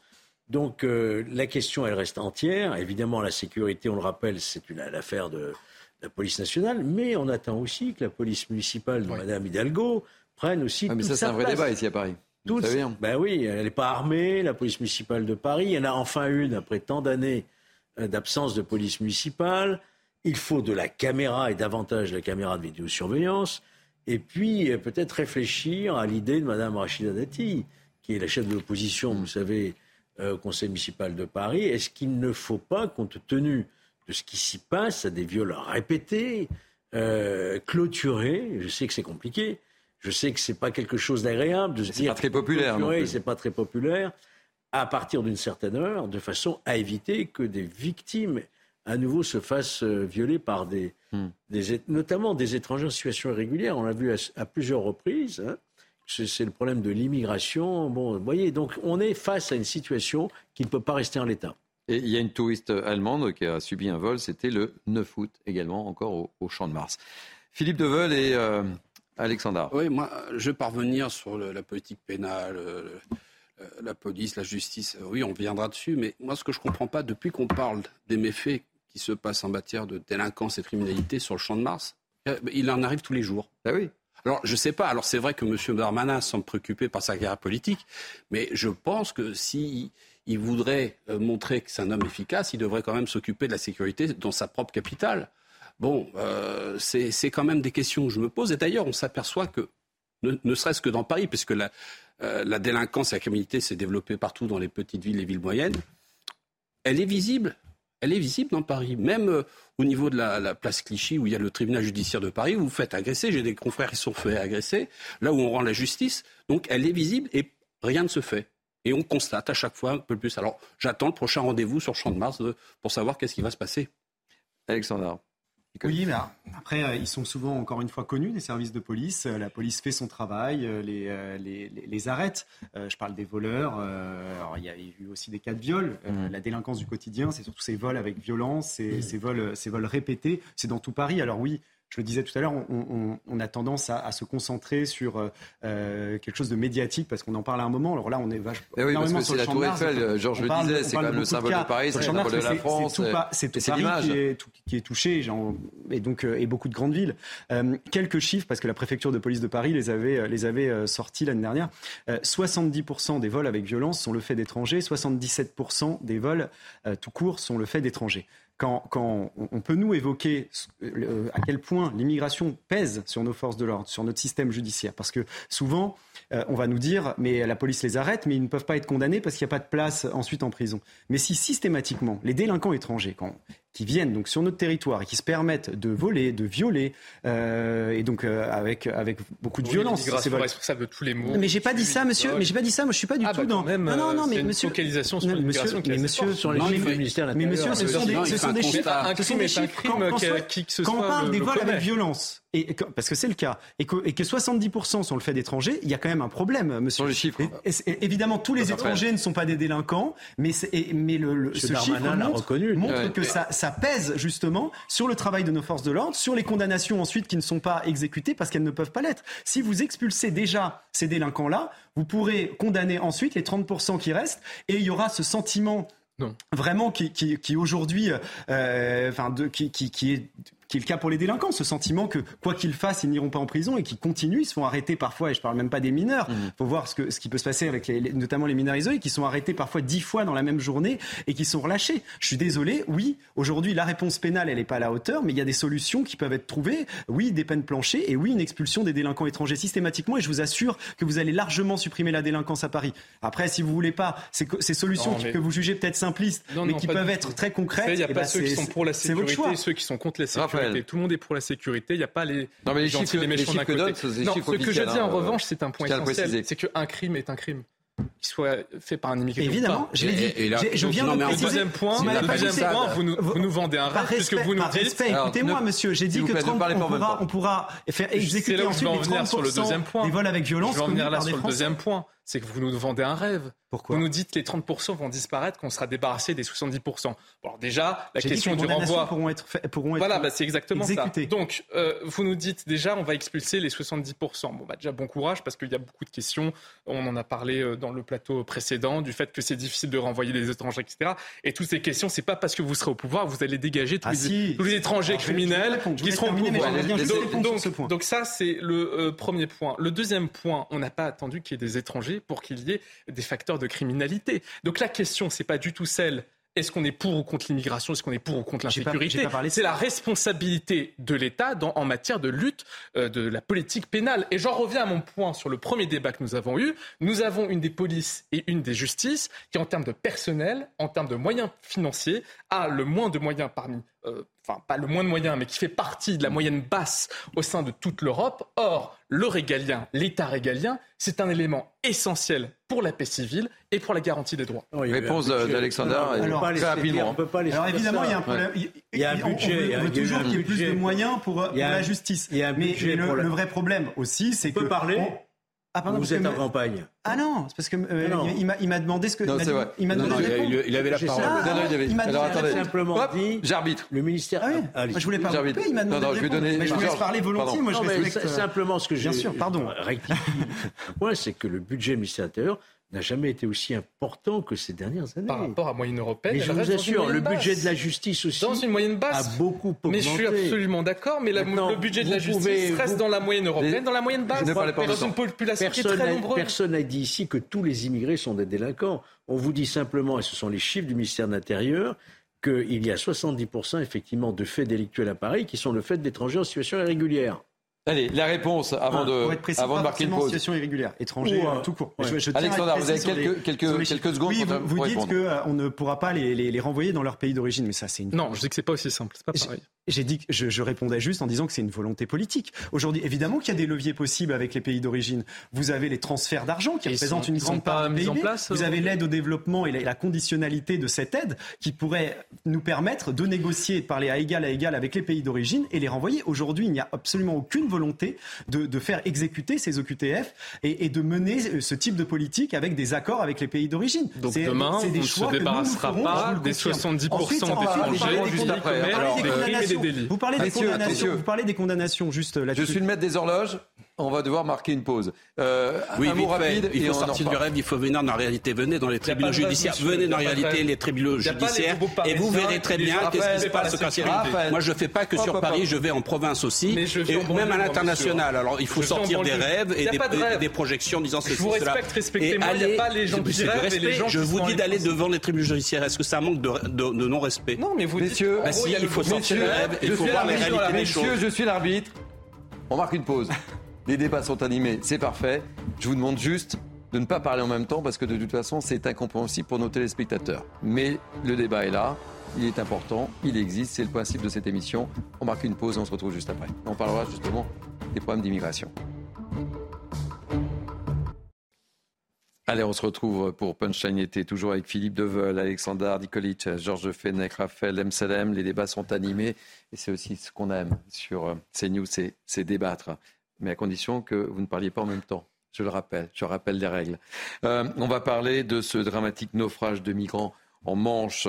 Au moins six migrants afghans sont morts alors qu'ils tentaient de traverser la Manche pour rejoindre le Royaume-Uni. On en a beaucoup parlé sur cette antenne tout au long de, de ce week-end. Ces exilés étaient à bord d'une embarcation d'une soixantaine de personnes. Le rappel des faits avec Dounia Tangour. Les drames se succèdent dans la Manche. Samedi dernier, ce sont au moins six migrants afghans qui ont trouvé la mort alors qu'ils tentaient de rejoindre l'Angleterre à bord d'une petite embarcation. Si les autorités mettent en cause la responsabilité des passeurs, les candidats à l'immigration illégale, eux, restent nombreux malgré les risques qu'ils encourent. Nombre d'entre eux continuent de voir l'Angleterre comme un Eldorado. Mon rêve, c'est d'étudier. Je connais l'anglais et j'aimerais étudier dans leurs universités. C'est la seule raison pour laquelle on veut aller là-bas. Pourtant, côté britannique, le gouvernement n'hésite pas à afficher le durcissement de sa politique migratoire. Je sais qu'arrêter les bateaux est la priorité des Britanniques et je ferai donc tout ce qui est en mon pouvoir pour le faire. Si vous venez au Royaume-Uni illégalement, vous ne pouvez pas rester, peu importe les efforts déployés. Malgré la fermeté affichée du Royaume-Uni, les traversées périlleuses à bord de petites embarcations se multiplient quotidiennement. Depuis 2018, plus de 100 000 migrants illégaux ont rejoint l'Angleterre par voie maritime. Avec nous, Brigitte Trégouet. Alors, on dit Trégouet ou Trégouette J'ai toujours eu un doute, euh, Brigitte. Trégouette, il y a des racines bretonnes. Il y a des racines bretonnes, donc on la prononce à la bretonne. Merci en tous les cas d'être avec nous et de participer à, à ce débat. Vous êtes présidente de l'association Comprendre et soigner en situation transculturelle. Vous êtes basée à La Roche-sur-Yon, me semble-t-il. Hein Oui, en Vendée, oui. Et en Vendée. Quel regard portez-vous sur ce, sur ce nouveau drame, euh, Brigitte Trégouette Alors, moi, je suis médecin. Je suis, au départ, je suis médecin de quartier. Et puis, pour des raisons un peu euh, compliquées à expliquer, je me suis mis à, recevoir des exilés en grande souffrance psychique et physique. Donc, moi, ce que, ce que je rencontre, ce sont les survivants des naufrages. Donc, euh, des gens qui ont vu des gosses, des femmes mourir devant eux, des gens qui se sont presque noyés, qui ont été rattrapés par par la police pour euh, être sauvés hein, quand même, mais qui restent très souffrants, très traumatisés. Et c'est ce qu'on fait dans notre association, entre autres. On s'occupe aussi des traumatismes liés euh, au pays d'origine ou, à ce qui a pu se passer sur le long du trajet, quels que soient les traumas. C'est la raison pour laquelle on vous a invité euh, ce soir, parce qu'évidemment, un tel drame ne peut pas vous laisser insensible, puisque c'est également la, vocation de, de votre association. Oui, alors la vocation de notre association, c'est d'apporter des soins à des gens qui sont sur les territoires et dont les traumas sont tellement violents qu'ils sont empêchés euh, par leurs euh, souvenirs traumatiques de s'intégrer et de progresser, puisque on dit quelquefois le parcours d'un migrant, c'est accueilli, intégré, citoyen. Donc pour que ce, ce parcours puisse se faire bien, il faut quand même avoir une forme de, dynamisme être libéré d'un certain nombre de choses. Ce sont globalement des gens très forts hein, qui, partent euh, en exil, qui sont très déterminés, qui ont une pulsion de vie très forte, mais il y a des traumatismes qui sont tellement violents que ça les, encombre énormément. Ils n'arrivent pas à dormir, ils font des cauchemars, ils ont des crises d'angoisse. Donc oui, les prendre en charge pour leur permettre de créer leur nouvelle vie en Europe, oui, c'est important. Je vous propose d'écouter ce que nous disait euh, Franck Dersin, qui était notre invité euh, hier dans, l'heure des pros, justement sur cette volonté de, ces migrants. Il est vice-président de la région des Hauts-de-France. Je vous propose d'écouter euh, Franck Dersin. Les passeurs font un peu ce qu'ils veulent parce qu'ils ont les moyens de faire ce qu'ils veulent. Et nous, derrière, on, démonte les camps, on, met les gens dans des trains et dans des cars et on les envoie 500 km plus loin. Et puis, je dirais, dix jours après, ils sont tous revenus. Ils veulent passer, ils ne veulent pas rester en France. Vous savez, quand vous les interrogez, 85% vous disent nous voulons aller en Angleterre. Pourquoi? Bah Parce qu'ils sont plutôt bien accueillis, contrairement à ce que dit le Premier ministre anglais, et puis parce qu'ils y ont de la famille, et que globalement, ce sont beaucoup euh, de migrants euh, qui viennent d'ex-colonies anglaises. Vous confirmez les, dires de, de Franck Dersin, évidemment, il y a cette volonté affichée? Alors, moi, je travaille en Vendée. Euh, entre parenthèses, c'est le pays du Vendée Globe où il y a un seul skipper sur un très grand bateau. Donc, euh, euh, il y a des effets miroirs qui sont assez surprenants. Mais moi, ce que je vois, c'est qu'ils veulent vivre en paix surtout. Donc, nous, dans, dans, le département de Vendée, on voit qu'il y a du travail pour ces gens-là, du travail non qualifié. Donc leur souhait, c'est juste d'être en paix et de faire leur vie dans un endroit où ils peuvent vivre dignement de, leur travail. Euh, ceux qui sont dans les Hauts-de-France ont forcément un, désir d'aller en Angleterre. Je, ne pense pas que la France accueille si mal que ça ces migrants. Il y a effectivement des insuffisances et il y a des ratés. Ce qui est surprenant, c'est euh, que des gens qui ont de la famille dans un pays d'Europe déjà ne puissent pas les rejoindre parce que ça, dans la création de sa nouvelle vie, la reconstitution d'une famille, la création d'une famille, c'est un élément fondamental de la vie humaine. Donc c'est tout à fait normal qu'ils veuillent rejoindre leur famille. Vous restez avec nous euh, et vous intervenez quand vous le souhaitez. On ouvre le débat avec euh, Georges Fenech. Quel regard portez-vous et sur cette euh, décision aussi de fermeté de nos amis anglais, avec notamment cette barge dont on a parlé sur ce plateau, les mettre sur une barge, euh, pensez quoi? D'abord, dire que ce sont des drames, vraiment des drames humains, on a tous les jours, mais pas uniquement à cet endroit. La Méditerranée, un cimetière, on le sait. Regardez ce qui se passe actuellement. Le pape a pris position encore récemment. regardez ce qui se passe au Maroc aussi, avec toutes ces, ces, embarcations de fortune qui arrivent dans le Sahara occidental, du côté de Dakhla. Regardez ce qui se passe en Tunisie, avec ces gens qui sont dans le désert complètement démunis. Donc, on voit bien que c'est un problème qu'on ne pourra pas régler, nous, tout seuls. on, est d'abord dans un espace européen. Regardez, même l'Italie, qui a, changé euh, son, euh, sa classe politique dirigeante, a, le plus grand mal aussi à faire inverser la, tendance. Donc ça suppose qu'il y ait véritablement une politique migratoire d'union, je dirais au niveau européen, pour empêcher ces flux migratoires. Euh, on en est loin. Gérald Darmanin, pour revenir, Gérald Darmanin nous promet avec la Première ministre une énième réforme sur l'immigration à la fin, de l'année. Nous allons voir ce, qu'elle contient. Mais euh, aujourd'hui, on est face à des flux et des masses migratoires, si vous voulez, que si on ne se donne pas les moyens, effectivement, de faire en sorte que d'abord ces populations n'aient pas d'intérêt à quitter, à quitter leur pays, à quitter leurs racines, qu'ils puissent vivre chez eux et non pas devoir migrer pour pouvoir vivre ou survivre. Et puis euh, avoir une attitude aussi qui soit beaucoup plus ferme. Arrêter d'être l'attractivité pour le monde entier sur le plan social.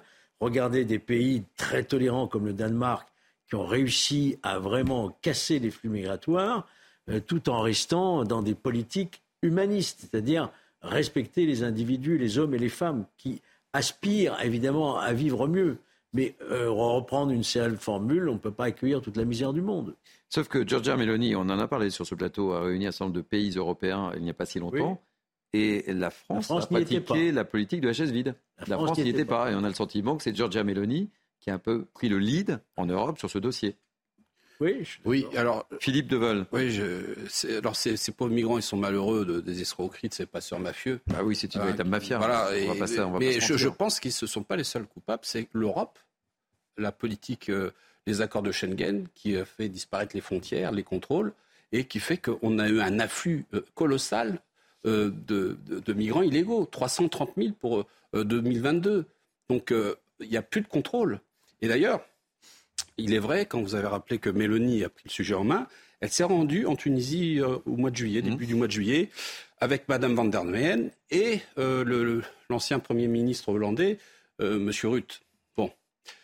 Ils ont proposé un milliard d'euros au président Kaïs Saïd pour euh, trouver un accord de contrôle euh, des, migrants depuis la Tunisie. Mais il faut savoir que la France était absente. La France a d'abord avait un très mauvais euh, rapport diplomatique avec le président tunisien, qui lui-même s'aperçoit que lui aussi il est débordé sur son sud avec une, migration qui vient de, de l'Afrique subsaharienne. Donc tout est lié, on se tient tous. Et pire encore, vous avez 3,5 millions de migrants en Turquie. Et la Turquie euh, rançonne euh, l'Allemagne justement pour pas ouvrir ses frontières et que ces, ces flots entiers, hein, des populations entières. Ça représente 14,4% euh, hein, des migrants mmh. en Europe, hein, sur les 447 millions de, d'habitants sur les 27 pays membres de l'Union européenne. Donc il y a une responsabilité européenne et ça doit être une politique globale et aussi une, politique nationale. Parce que je pense qu'on veut faire une réforme sur les, sur les migrants, mais pourquoi ne pas faire appel au référendum, hein, à la souveraineté populaire, pour avoir une décision claire et nette de la politique qui doit être appliquée pour la France? Alexandre Nicolique. Oui, alors euh, vous l'avez dit, c'est évidemment euh, une souffrance terrible de voir ces gens euh, bah, mourir en mer comme ça, avec, avec un espoir, un Eldorado que peut représenter aujourd'hui l'Europe. C'est aussi une violence, un déracinement par rapport à son, à son pays. Mais justement, pour que ça n'arrive pas, vous avez cité l'exemple du Danemark, il faut suivre l'exemple de l'Australie. L'Australie euh, a décidé de mener une politique drastique en ne régularisant plus aucun, euh, aucun migrant qui arrive sur, euh, sur son territoire par ses bateaux de fortune et donc ces bateaux de, manière, de manière illégale. Eh bien, il n'y a plus personne qui a tenté la traversée. Pour que ces gens ne tentent pas cette traversée, il faut qu'ils se disent que de toute façon, ils seront systématiquement renvoyés dans leur pays d'origine quand ils viennent de manière illégale. Alors, vous avez parlé de, 330 000 migrants illégaux. Légaux. Hein. Illégaux. Alors c'est Frontex. C'est ah oui d'accord. Parce que alors il y en a 320 000 de, de manière légale. Voilà. 45 euh, d'augmentation notamment sur les migrants économiques. Ça permet de parler de, de Monsieur Darmanin, euh, Gérard Darmanin qui dit lui-même qu'il y aurait environ 700 000 clandestins, mais on ne sait pas trop. Donc il a aucune visibilité sur le nombre de clandestins aujourd'hui dans euh, dans notre dans notre pays. Euh, il il fait des annonces et il dit qu'il veut lutter contre l'immigration, mais dans le même temps il dit qu'il va falloir combler les emplois non pourvus. On pourrait avoir avoir une politique de formation une politique technologique euh, liée à l'IA, à la robotisation, justement pour combler certains emplois non pourvus. Euh, mais non, la, solution simpliste, c'est de dire on va faire venir des migrants, et puis même ceux qui travaillent en situation euh, irrégulière, et ensuite ils seront régularisés. Donc si ça, c'est pas un appel, mmh. évidemment, après, il faut pas s'étonner qu'ils viennent. Et en plus, ils savent très bien que quel que soit le moyen euh, sur lequel ils vont, pour lequel ils vont venir sur, euh, sur notre territoire, que ce soit des fausses demandes d'asile qui sont refusées en très très grande euh, majorité, qui devraient être statuées dans les ambassades ou les consulats des pays d'origine, selon nous, ça permettrait qu'ils n'arrivent pas, qu'ensuite leur, leur, demande d'asile soit refusée et qu'ensuite ils restent, même quand la demande d'asile est refusée parce que les OQTF ne sont pas respectés, qu'ils viennent en faux mineurs euh, isolés, euh, qu'ils qu'ils viennent juste comme ça, sans, aucune, sans aucun argument et qui ne sont jamais ensuite renvoyés dans leur pays d'origine, ça pose, euh, enfin évidemment, c'est un message qu'on leur envoie et, et, en fait on ne fait rien pour essayer de freiner cette, cet afflux. Donc après il ne faut pas s'étonner que ces gens tentent mmh. cette traversée dramatique et meurent en mer. C'est la politique ferme, comme a pu, a pu le faire l'Australie, c'est le meilleur moyen pour qu'il n'y ait pas ces tentatives euh, qui devraient être vouées à l'échec. Raphaël, je vous donne la parole dans quelques instants, mais Brigitte Trégouette souhaite euh, intervenir. Brigitte. Moi, je pense qu'il faut sortir de la peur. Parce que euh, quand on parle de migration, quand on, on, entend certains discours sur la migration, on nous parle de hordes, on nous parle de, de, nombre. Alors qu'en fait, moi, je les ai soignés depuis 20 ans. Ce sont devenus des gens auxquels je me suis beaucoup attachée. Ce sont des gens courageux, ce sont des gens travailleurs. Il ne faut pas avoir euh, oublié que, par exemple, en France, il y a 100 ans, il y avait 200 000 Russes à Paris et que finalement, c'est un non-sujet maintenant. L'accueil des Vietnamiens s'est très bien passé également. Donc, si on n'a pas euh, une confiance dans notre vieux pays européen, notre vieux continent européen, évidemment, on va avoir peur, mais je pense que moi j'ai un regard très optimiste sur la migration. Je pense que c'est quelque chose qui va continuer à se passer, qu'il faut juste faire avec le sens de l'histoire. Ça fait partie des réalités du 21e siècle. Et dire on ne veut pas que l'histoire se passe, c'est une impasse. L'histoire arrivera, les gens migreront, et c'est à nous de, faire de cette migration une chance. Et c'est une chance pour notre pays, j'en suis absolument convaincue. Enfin, le spectacle auquel on assiste est quand même, euh, avec, euh, avec ces noyades, on voit que c'était quand même un, vrai problème, euh, Brigitte Trégouette. Raphaël Ensalem. Alors, il y a plusieurs choses. Il y a beaucoup de, gens qui sont impliqués dans ces tragédies. Hein, évidemment, les passeurs sont impliqués, les pays d'origine sont impliqués, mais plus on rend le passage compliqué, plus il est meurtrier. Pourquoi ces gens se sont noyés, évidemment, dans la Manche Parce que même des Afghans, on sait ce qui se passe à Kaboul, même des Afghans n'avaient pas eu le droit de prendre le train entre Paris et Londres, ce qui est juste complètement surprenant. On ne peut pas à la fois pleurer sur le régime des talibans et dire à des gens, vous voulez aller en Angleterre, vous prendrez le bateau. les, passages périlleux sont liés hmm. euh, à la difficulté de passer les frontières. Alors l'Europe se barricade et ça sert à rien, ça coûte très cher et les, gens continueront à migrer. On est dans une illusion totale. Merci en tous les cas d'avoir accepté de témoigner, euh, Brigitte Trégouette. Et je rappelle que vous êtes présidente de l'association Comprendre et Soigner en situation transculturelle. Le mot de la fin avec vous, euh, Raphaël M. Salam. Je pense qu'il y a deux points qui sont importants. D'une part, il faut dissocier, à mon sens, la question de la politique migratoire de la question de la dignité. Ce que j'entends par là, c'est que même si je ne suis pas d'accord, j'estime que démocratiquement, par exemple, des propositions portées par le Rassemblement national, termes de fermeture des frontières sont des positions qui sont démocratiquement valides. On peut être pour, on peut être contre. C'est à la démocratie d'arbitrer. En revanche, ce qui devrait être un point, à mon avis, hein. consensuel. La fermeture totale. Ce qui est, à mon avis, qui devrait être consensuel, en revanche, et c'est en ce sens-là qu'il me semble que c'est une question différenciée, c'est la question de la dignité humaine. Le fait que des gens meurent en bateau, le fait que la Méditerranée soit devenue un cimetière à ciel ouvert, montre que nous avons des insuffisances graves en matière de dignité humaine. Et sans la dignité, il n'y a rien. Le deuxième point, c'est que on peut tout à fait, encore une fois, penser les questions de contrôle de limites. Les questions d'identité sont importantes et légitimes. En revanche, il faut aussi penser la question de l'intégration sociale. L'intégration sociale est essentielle pour que des gens qui viennent d'ailleurs puissent réussir à trouver un travail et s'intégrer dans un pays. Or, aujourd'hui, en matière d'autorisation de travail, en matière de contrôle administratif. Vous avez énormément de barrières inutiles qui sont mises en place pour désinciter au travail. Ça n'est pas dans notre intérêt, y compris pour les personnes qui défendent plus de contrôle. La réponse très rapide, Alexander juste, euh, très rapide. On s'est pas levé un matin en disant euh, à bas l'immigration, à bas les immigrés. Enfin, moi-même, je suis fils d'immigrés, mes deux parents sont étrangers. Non, mais dans, ce pays, donc je, tiens à être précis sur quelque chose. Quand tout à l'heure, je parlais des, par exemple des faits d'insécurité, 70% des vols avec violence, et je disais ça pèse sur le système judiciaire, sur le système policier. Si vous n'avez pas de respect pour ces victimes-là, c'est votre choix. C'est une nous, on, qui est nous, on considère, nous, on considère que ça fait partie. Ça, non, mais on considère que ça fait partie. Qu'est-ce que ça signifie Vous n'avez aucune considération Non, mais attendez, mais je vous ai pas interrompu.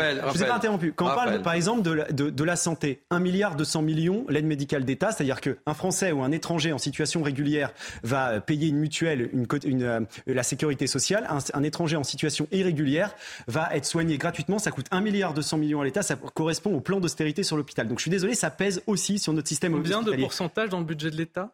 Non mais, non mais, mais ça, ça, pèse sur le système hospitalier, monsieur. C'est moins de. Non mais un milliard d'euros, c'est le plan d'austérité qui a été mené depuis 10 ans dans notre pays. La suppression de lits et de personnel. d'euros les salaires Donc, des soignants euh, ces derniers mois. Bah oui, le, mais le plan de Véran. Non mais d'accord, mais ça alors montre bien que ça ne s'oppose pas. En et, fait. et, donc, bah non, justement, ça, je, Ça ne le, s'oppose ce plan d'austérité démontre ça. Et juste, je veux finir juste sur un point quand on parle d'identité.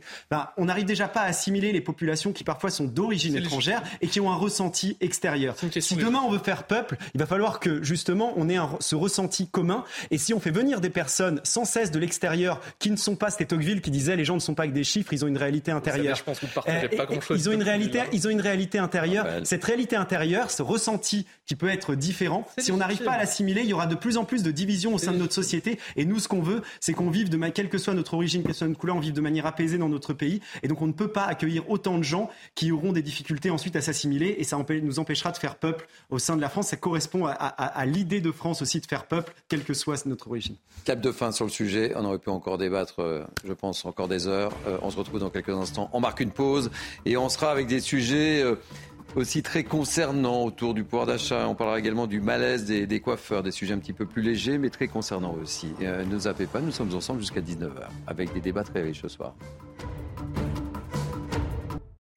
Le temps passe très vite, il est 18h36, c'est Punchline été, la dernière ligne droite, puisque nous sommes ensemble jusqu'à 19h. Avec moi toujours Philippe Deveul, Alexander Nikolic, Georges Fenech et Raphaël M. Salem. Messieurs, nous allons parler des problèmes des coiffeurs. Vous êtes allé chez le coiffeur récemment? Oui, oui, il n'y a pas très longtemps. à titre personnel, il y a, il y a cinq jours. C'est une question du débat à laquelle vous n'étiez pas préparé. Si vous voulez, on peut débattre de ma Mais on peut débattre. En tous les cas, euh, on en rigole, mais le moins que l'on puisse dire, c'est que les coiffeurs sont en grande difficulté. 602 boutiques ont fermé en France depuis le début de l'année, selon une étude du cabinet Altares que publient nos confrères du Parisien. En cause, entre autres, on va le voir, le Covid, mais pas que. Et ils ont de graves problèmes de recrutement. Et nous sommes avec Rosa Savera, qui est coiffeuse évidemment, mais également présidente de l'UNEC Grand Est, l'Union nationale des entreprises de coiffure.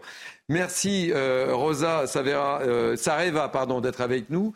C'est tout ça la problématique euh, de votre corporation, c'est euh, ce cocktail du problème du Covid et puis également les hausses d'électricité, 10%. Racontez-nous tout. Quelle est votre problématique majeure? Bah, euh, entre autres, mais euh, il y a d'autres paramètres qui entrent euh, en ligne de compte. Il n'y a pas que le coût de, de l'énergie. Il y, a, il y a également l'augmentation des, des matières premières qui influe également sur les charges. Alors quelle est votre problématique à vous personnellement? Plutôt le coût. Plutôt le coût des, des matières premières. C'est c'est le premier, le premier impact. Et puis euh, également euh, une baisse du nombre de, de visites euh, de, de la clientèle. Et vous l'expliquez comment justement par vous avez augmenté vos prix récemment? Qu'est-ce qui s'est passé c'est- dû effectivement à, l'inflation Les gens vont moins souvent Alors, dans les salons de coiffure? C'est surtout dû à, à l'inflation. En fait, tous, les, tous les prix ont augmenté, euh, donc les clients regardent un petit peu plus euh, à leurs dépenses. Et, et puis l'effet Covid également, les clients ont espacé leurs visites. Donc ce n'est pas qu'ils qu'ils consomment moins, si, si quand même sur l'année ils consomment moins, mais euh, ils viennent un petit peu moins souvent. Réaction, je vous garde. hein. on parlera également de votre, vos problèmes de, de recrutement. Quel est votre euh, ressenti? On a un certain nombre de, de corporations hein, qui sont en difficulté, notamment avec euh, ces, ces hausses, des- ces 10% d'électricité. On parle de- des salons de coiffure, mais c'est le cas également pour les boulangers, pour euh, les poissonniers qui ont besoin également d'électricité avec, euh, avec toute la glace qu'ils utilisent. Et on voit bien que la problématique de toutes ces corporations, et, et c'est pas anodin quand même, 602 boutiques qui ont fermé en France. Oui, il y a beaucoup plus de faillites. hein. Je crois que euh, il y a eu cinq- alors il y, a, il y a- il y a les liquidations et puis les cessations d'activité qui ne sont pas euh, comptabilisées. Alors l'augmentation des matières premières, c'est plutôt une question qui concerne euh, les, les distributeurs et les producteurs. Et euh, l'État ne peut a très peu de marge de manœuvre sur ce sujet-là. Bon, même si on pouvait toucher, baisser la TVA sur les, les, produits de première nécessité, à condition de bloquer les prix, parce que sinon, lorsqu'on baisse la TVA, le, distributeur se rattrape. Hein, quoi qu'il arrive, on a, vu, comment ça s'est passé avec les restaurateurs quand on leur a baissé leur TVA. En revanche, là où on peut agir tout de suite et maintenant, c'est sur l'électricité en sortant du marché de l'énergie européen. Parce qu'il y a la loi AREN et la loi NOM qui ont mis en place tout un système euh, très difficile à comprendre, à saisir, qui fait qu'il faut savoir que le coût de production d'électricité n'a pas changé, c'est le même. Mais en revanche, le prix de l'électricité, il a explosé, voire de 400% euh, pour certains clients qui ont pris euh, il y a 23 distributeurs à peu près qui sont toutes des sociétés cotées en bourse hein, sur l'EPEX. Et là, il y a quelque chose à faire, à l'instar du Portugal et de l'Espagne qui sont sortis du marché européen de l'énergie. Et pour eux, ils ont retrouvé des coûts normaux d'électricité. Monsieur, voilà, Monsieur Luc Lefleur-Prigent l'explique très bien. Mhm. Il y a des associations telles Antigone qui l'expliquent aussi très bien mais il y a un blocage vis-à-vis du gouvernement pour discuter du projet qui dit ah on verra, euh, on en reparlera, etc. Mais pendant qu'on dit on, fait, on joue le dilatoire, plein de, sociétés, de TPE, de PME sont obligées de fermer, de déposer le bilan. Alors il y a des, possibilités de gagner du temps hein, avec, le, judiciaire, avec les tribunaux de commerce, mais en fin de compte, il y a une perte de temps politique qui est euh, vraiment euh, très dommageable pour notre économie et notre économie de proximité. Alexandre euh, Nicoliquin. Je parlais tout à l'heure. La rentrée va être difficile. Hein. Je parlais tout à l'heure des, 16% de Français qui ne mangent pas à, leur faim. Donc oui, supprimer la TVA, par exemple, sur des produits de première nécessité, là, ça les concerne directement. Mais quand vous baissez la TVA sur les, par exemple, sur la, taxe sur la TICPE, la TVA sur la TICPE pour le, carburant, euh, vous dégagez de la marge à la fois pour eux, mais aussi pour les classes moyennes. Et ben cette marge-là, elle permet ensuite de plus consommer, aller plus régulièrement chez le coiffeur. Voilà. Quand on voit des, augmentations de prix l'inflation qu'on a connue depuis, euh, depuis quelques mois, euh, ça entraîne justement qu'on est obligé de faire des économies dans, certains secteurs, dans certains choix, dans certains loisirs. Et, ensuite, c'est évidemment ces entreprises-là qui, sont euh, qui sont pénalisées. Alors la question de l'électricité, ça, ça, vient d'être dit. Mais, mais c'est vrai que c'est complètement absurde de, de aujourd'hui vendre une électricité à un prix tellement supérieur à, notre production électrique nucléaire, enfin notre mix euh, mm. avec euh, essentiellement nos barrages hydrauliques également, c'est, on, marche sur la tête. Enfin, je veux dire, c'est mm. aujourd'hui uniquement pour préserver des liens avec avec l'Allemagne, on maintient justement mm, ce marché européen de l'électricité indexé sur le prix du gaz qui nous pénalise, mais, mais, largement, qui pénalise les entreprises françaises. Euh, c'était un des seuls avantages des entreprises françaises d'avoir une électricité moins chère. On avait l'électricité la moins chère euh, d'Europe. Donc on a fait, il y a eu deux erreurs depuis euh, depuis 20 ans. Il y a eu d'abord la, la, volonté à un moment d'abandonner le nucléaire. Bon, heureusement, là, il y, a, il y, a, un petit rattrapage du gouvernement qui, qui se dit que c'est peut-être bien de réinvestir sur ceux des nouveaux EPR. Et puis il y a sur, cette indexation sur le marché européen de, de, de l'électricité. Et non, mais je suis désolé, le prix de l'électricité, ça fait partie des raisons qui mettent en... coiffeurs. Vous avez raison. Qui mettent en difficulté les coiffeurs, qui pénalisent toutes les entreprises, par exemple. Vous avez raison, le problème de l'énergie, mais ça concerne tout, le monde, les métiers, les boulangers, etc. Mais là, sur la question des coiffeurs, ce qui se passe, et vous le savez, d'abord, il y a sans doute beaucoup trop de salons de coiffure, puisqu'on est passé de 80 000 à 100 000, je crois, ce qui fait que, évidemment, il y en a plus et donc il y a moins de clients. Les clients, là-dessus, je vous rejoins, les clients sont de plus en plus espacés parce qu'ils ont un problème de pouvoir d'achat. Mais ils priorisent. Eux-mêmes. Et puis on a vu apparaître, ils priorisent, et on a vu apparaître aussi des, euh, des coiffeurs qui travaillent à domicile pour éviter justement, justement toutes ces charges. Et donc vous avez cette, cette concurrence, pas déloyale, mais enfin une concurrence quand même, avec le travail à domicile, avec des gens qui viennent moins souvent, avec le prix de l'énergie et avec trop de salons de coiffure probablement. Et tout cela fait qu'aujourd'hui... Et, des salons menacés par le remboursement des prêts garantis par l'État, parce que c'est maintenant qu'ils doivent les rembourser. Je vous donne la parole juste après, euh, Raphaël, mais euh, Rosa, euh, vous êtes, vous êtes d'accord avec, avec ça? C'est une vraie, véritable concurrence, que, ce qu'évoque Georges Fenech, c'est ces coiffeurs qui se déplacent à domicile, parce qu'évidemment, ils ont moins de charges alors oui, mais euh, en fait, depuis euh, deux, trois ans, nous voyons euh, une augmentation des, des, micro-entreprises qui sont de l'ordre de, de 7 à 8 000 entreprises par an hein, eh en augmentation. Donc, effectivement, c'est une véritable concurrence pour vous. Eh c'est une véritable concurrence, évidemment. Oui, mais en ce qui concerne. Et vous êtes d'accord également avec ce que dit Georges Fenech il y, a trop il y a eu trop de salons de coiffure en France? Il y a trop de salons de coiffure en France et à un moment donné, euh, le marché doit se réguler. Eh oui. Et, avec ça, eh bien, euh, les, les micro-entreprises ne sont pas des entreprises formateurs. Et il faut qu'on maintienne la formation pour justement euh, avoir du recrutement. Qu'est-ce que vous demandez très concrètement en tant que, que président de l'Union nationale des entreprises de coiffure du Grand Est? Qu'est-ce que vous demandez? On a un petit problème de coupure. Euh, Raphaël Je pense que cette euh, crise montre qu'il y a une différence entre la survie et la vie. Parce que si on parle de la politique du gouvernement en matière d'inflation, on peut au moins le reconnaître, parce que pour le coup, ce sont des chiffres, qu'on est un des pays d'Europe où il y a eu le moins d'augmentation de l'inflation. C'était avant ça. Malgré tout, on reste un des pays où ça a été le moins d'augmentation. Et ça démontre en revanche qu'il y a une différence entre la vie et la survie. Parce qu'on a le droit d'aller chez le coiffeur, on a le droit d'avoir des activités, des divertissements, des petits plaisirs. Et en la matière, c'est là où le gouvernement n'arrive pas à avoir une politique qui soit claire.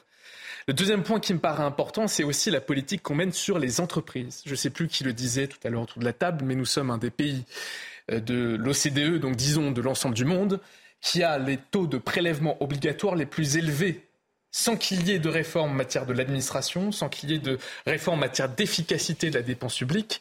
Donc il y a, attention, il ne faut pas enlever les, les, facteurs qui sont conjoncturels. Il y a une crise de l'énergie, il y a une crise de l'inflation, mais il y a quand même des facteurs structurels qui font que des entreprises qui ne devraient pas fermer ferment parce que les bonnes politiques ne sont pas menées. Et je m'étonne que cette question de l'efficacité de la dépense publique ne fasse pas l'objet d'un consensus politique. Je rappelle que le contrôle de l'emploi des deniers publics fait l'objet d'un article, même deux articles, dans la Déclaration des droits de l'homme et du citoyen. C'est donc pas une question de gauche ou de droite, c'est une question de comment mmh. est-ce qu'on assure les bonnes conditions de vie de l'ensemble de la population? On a récupéré euh, Rosa Savera. Euh, qu'est-ce que vous euh, espérez, qu'est-ce que vous demandez très concrètement pour enrayer cette, cette situation de votre corporation? Vous n'êtes pas les seuls à souffrir aussi. Hein non, non, Bien, évidemment que nous ne sommes pas les seuls. Tout l'artisanat est en difficulté euh, aujourd'hui. Euh, il faut qu'on retrouve évidemment un équilibre dans, dans la visite euh, des salons de coiffure qui est primordial pour, pour la, vie de, de l'entreprise et le maintien de l'employabilité des salariés. Et il faut continuer la formation. C'est ce sera euh, la solution pour la profession. Si nous continuons à avoir un nombre d'entreprises qui augmente et, des entreprises qui, qui sont euh, des, travailleurs seuls, euh, à long terme, notre, notre profession se paupérisera. Merci euh, mille fois d'avoir accepté de témoigner. Euh, Rosa euh, Sareva, vous êtes coiffeuse évidemment et présidente de l'Union nationale des entreprises de coiffure. Un dernier mot peut-être. Oui, juste, on a un gouvernement qui dit systématiquement que justement, il, travaille pour les entreprises, il baisse les taxes, les charges. Il faut savoir qu'il y a eu 7,9% d'augmentation encore d'impôts globalement, que ce soit pour les entreprises ou pour les particuliers en France en 2022. Donc ils peuvent supprimer ou baisser un impôt, ils en rajoutent toujours un autre et, et c'est les entreprises françaises qui sont mises en, souvent alors dans d'autres secteurs en concurrence avec d'autres entreprises qui en et, c'est une des explications de, aussi des difficultés qu'il peut y avoir pour euh, des salons de coiffure qui ont du mal à payer des salariés à un niveau, parce qu'elle a parlé du, manque de, salariés formés. Quand vous ne donnez pas des salaires très importants du fait justement des charges, des cotisations sociales, euh, eh bien ça, ça, freine euh, des gens qui voudraient se diriger vers ce type de filière. Allez, dernier sujet sur lequel, et vous allez voir, c'est lié, sur lequel j'aimerais vous faire réagir, c'est la vie de plus en plus chère pour les étudiants français. C'est ce que révèle le syndicat étudiant l'UNEF. Le coût de la rentrée étudiante est en hausse de 6,47%. Explication Maxime Lavandier, on en parle, ce sera le dernier sujet de Punchline été. C'est un constat affligeant que dresse l'UNEF ce lundi. Dans son rapport annuel, le syndicat étudiant dénonce un coût de la vie étudiante en nette augmentation. Une hausse de 6,47% en 2023, soit près de 595 euros de plus par an. Une année déjà marquée par la hausse des prix à la consommation de 4,5% en juin. Jamais, en 19 ans d'enquête, l'évolution du coût de la vie étudiante n'avait atteint de tels sommets. Avec l'inflation et la flambée des prix alimentaires, s'ajoute également la hausse des prix de l'énergie, plus 10,1% pour l'électricité et plus 22% pour le gaz. L'augmentation des frais de transport vient également grever le budget des jeunes, plus 3,9% pour les boursiers et plus 5,9% pour les autres. Notez aussi que le loyer, premier poste de dépense chez les jeunes, est passé de 561 euros par mois en moyenne en 2022 à plus de 570 euros par mois, soit une augmentation de 1,7%. Le gouvernement avait annoncé en mars 500 millions d'euros supplémentaires à la rentrée pour élargir le nombre d'étudiants boursiers, une enveloppe insuffisante pour l'UNEF.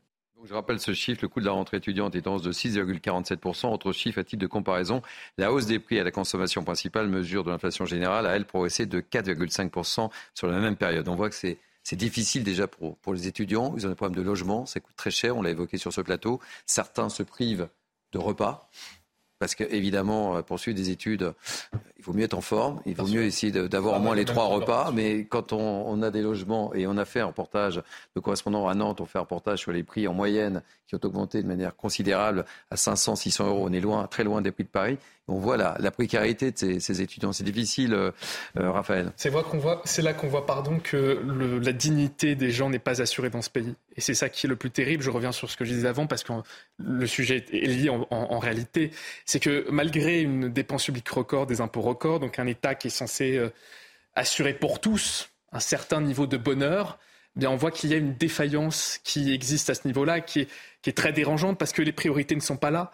Les priorités ne sont pas l'évaluation de la politique publique. Les priorités ne sont pas aussi sur la dignité. On a un gouvernement qui a choisi de conditionnaliser le RSA, de diminuer les droits au chômage. Donc, euh, on s'attaque aux plus précaires, sans qu'il y ait derrière, et c'est peut-être ça le plus grave, au fond ce sont des choix politiques, on peut les, assumer comme tels, mais c'est que derrière il n'y a pas les résultats escomptés. Jamais on a, à travers ces politiques, une augmentation du niveau de vie des plus mmh. précaires. En matière de logement, vous l'avez dit, c'est un des grands absents de ce, du quinquennat précédent et du quinquennat actuel. une priorité aussi, Gabriel Attal. Dans ça devrait être une priorité, mais qu'est-ce qu'on a en matière d'annonce de simplification, d'abord en matière de, de contrats immobiliers? Qu'est-ce qu'on a comme annonce, comme augmentation des constructions? Ce sont des éléments importants pour faire baisser les prix. C'est une priorité parce que c'est un des coûts essentiels dans la vie de tous les jours. Il n'y a pas d'annonce suffisante qui est euh, faite par le gouvernement. Georges Fenech. Non, moi je, je, suis vraiment triste pour les étudiants aujourd'hui. ça va être difficile à Ils sont précarisés sur un plan matériel. Ils sont précarisés dans leur parcours sup, qui est une usine à gaz absolument incroyable. Ils n'arrivent pas à mmh. trouver d'inscription.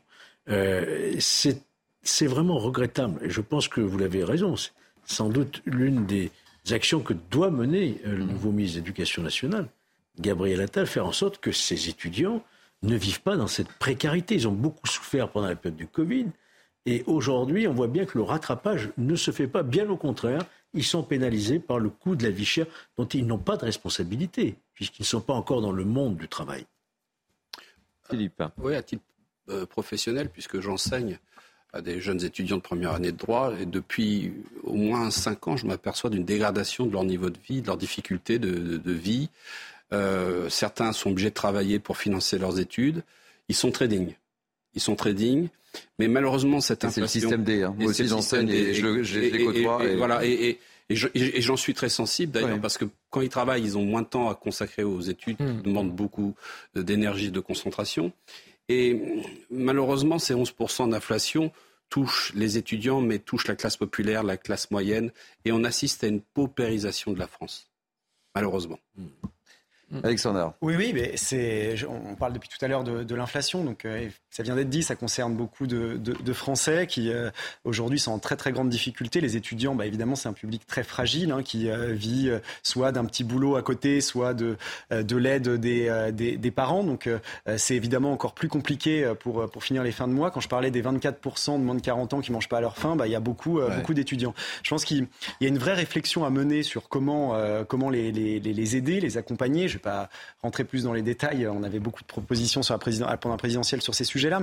Euh, mais euh, il y a une vraie réflexion globale à mener sur euh, qu'est-ce qu'on fait de notre jeunesse par rapport ensuite aussi au marché du travail. Sur combien il faut aider les étudiants qui vont à l'université, mieux les aider. Mais est-ce que aujourd'hui il y, a, un nombre qui correspond ensuite aux métiers qui seront ensuite pourvus après, après leurs études? On a aujourd'hui des formations professionnelles. je pense à l'alternance, par exemple, à l'apprentissage aujourd'hui où il manque des gens Et ça, ensuite, il y a un vrai problème après euh, en matière de, de, formation pour les emplois non pourvus, euh, notamment. Il y a une vraie réflexion globale sur comment mieux aider les jeunes pour leur assurer un avenir à la fois sur le moment présent, mais aussi, euh, aussi dans le futur pour qu'ils trouvent un, un, travail. On va souhaiter bon courage à Gabriel Attal pour sa rentrée des classes. J'espère qu'il a acheté ses, ses, ses, ses, crayons de couleur, ses, cahiers, qui a préparé son cartable, parce qu'il y a beaucoup, beaucoup de dossiers, en tous les cas. Merci, messieurs, c'est un plaisir euh, de vous avoir sur ce plateau. Merci Philippe Devel, merci Alexandre Nicolix, merci Georges Fenech. Toujours un plaisir, évidemment, de vous avoir, Georges. Merci Raphaël Amsalem. Euh, merci à Benjamin Cuneo et à Sébastien Mendotti qui m'ont aidé à préparer ces deux heures de punchline été. Vous pouvez revivre cette émission sur notre site cnews.fr. Vous connaissez euh, la petite musique, mais tout de suite, euh, eh bien, c'est Barbara Klein, c'est Face à l'info. Et moi, je vous donne rendez-vous euh, demain pour deux rendez-vous, 13h la parole aux Français et évidemment 17h pour Punchline. Bye bye, belle soirée.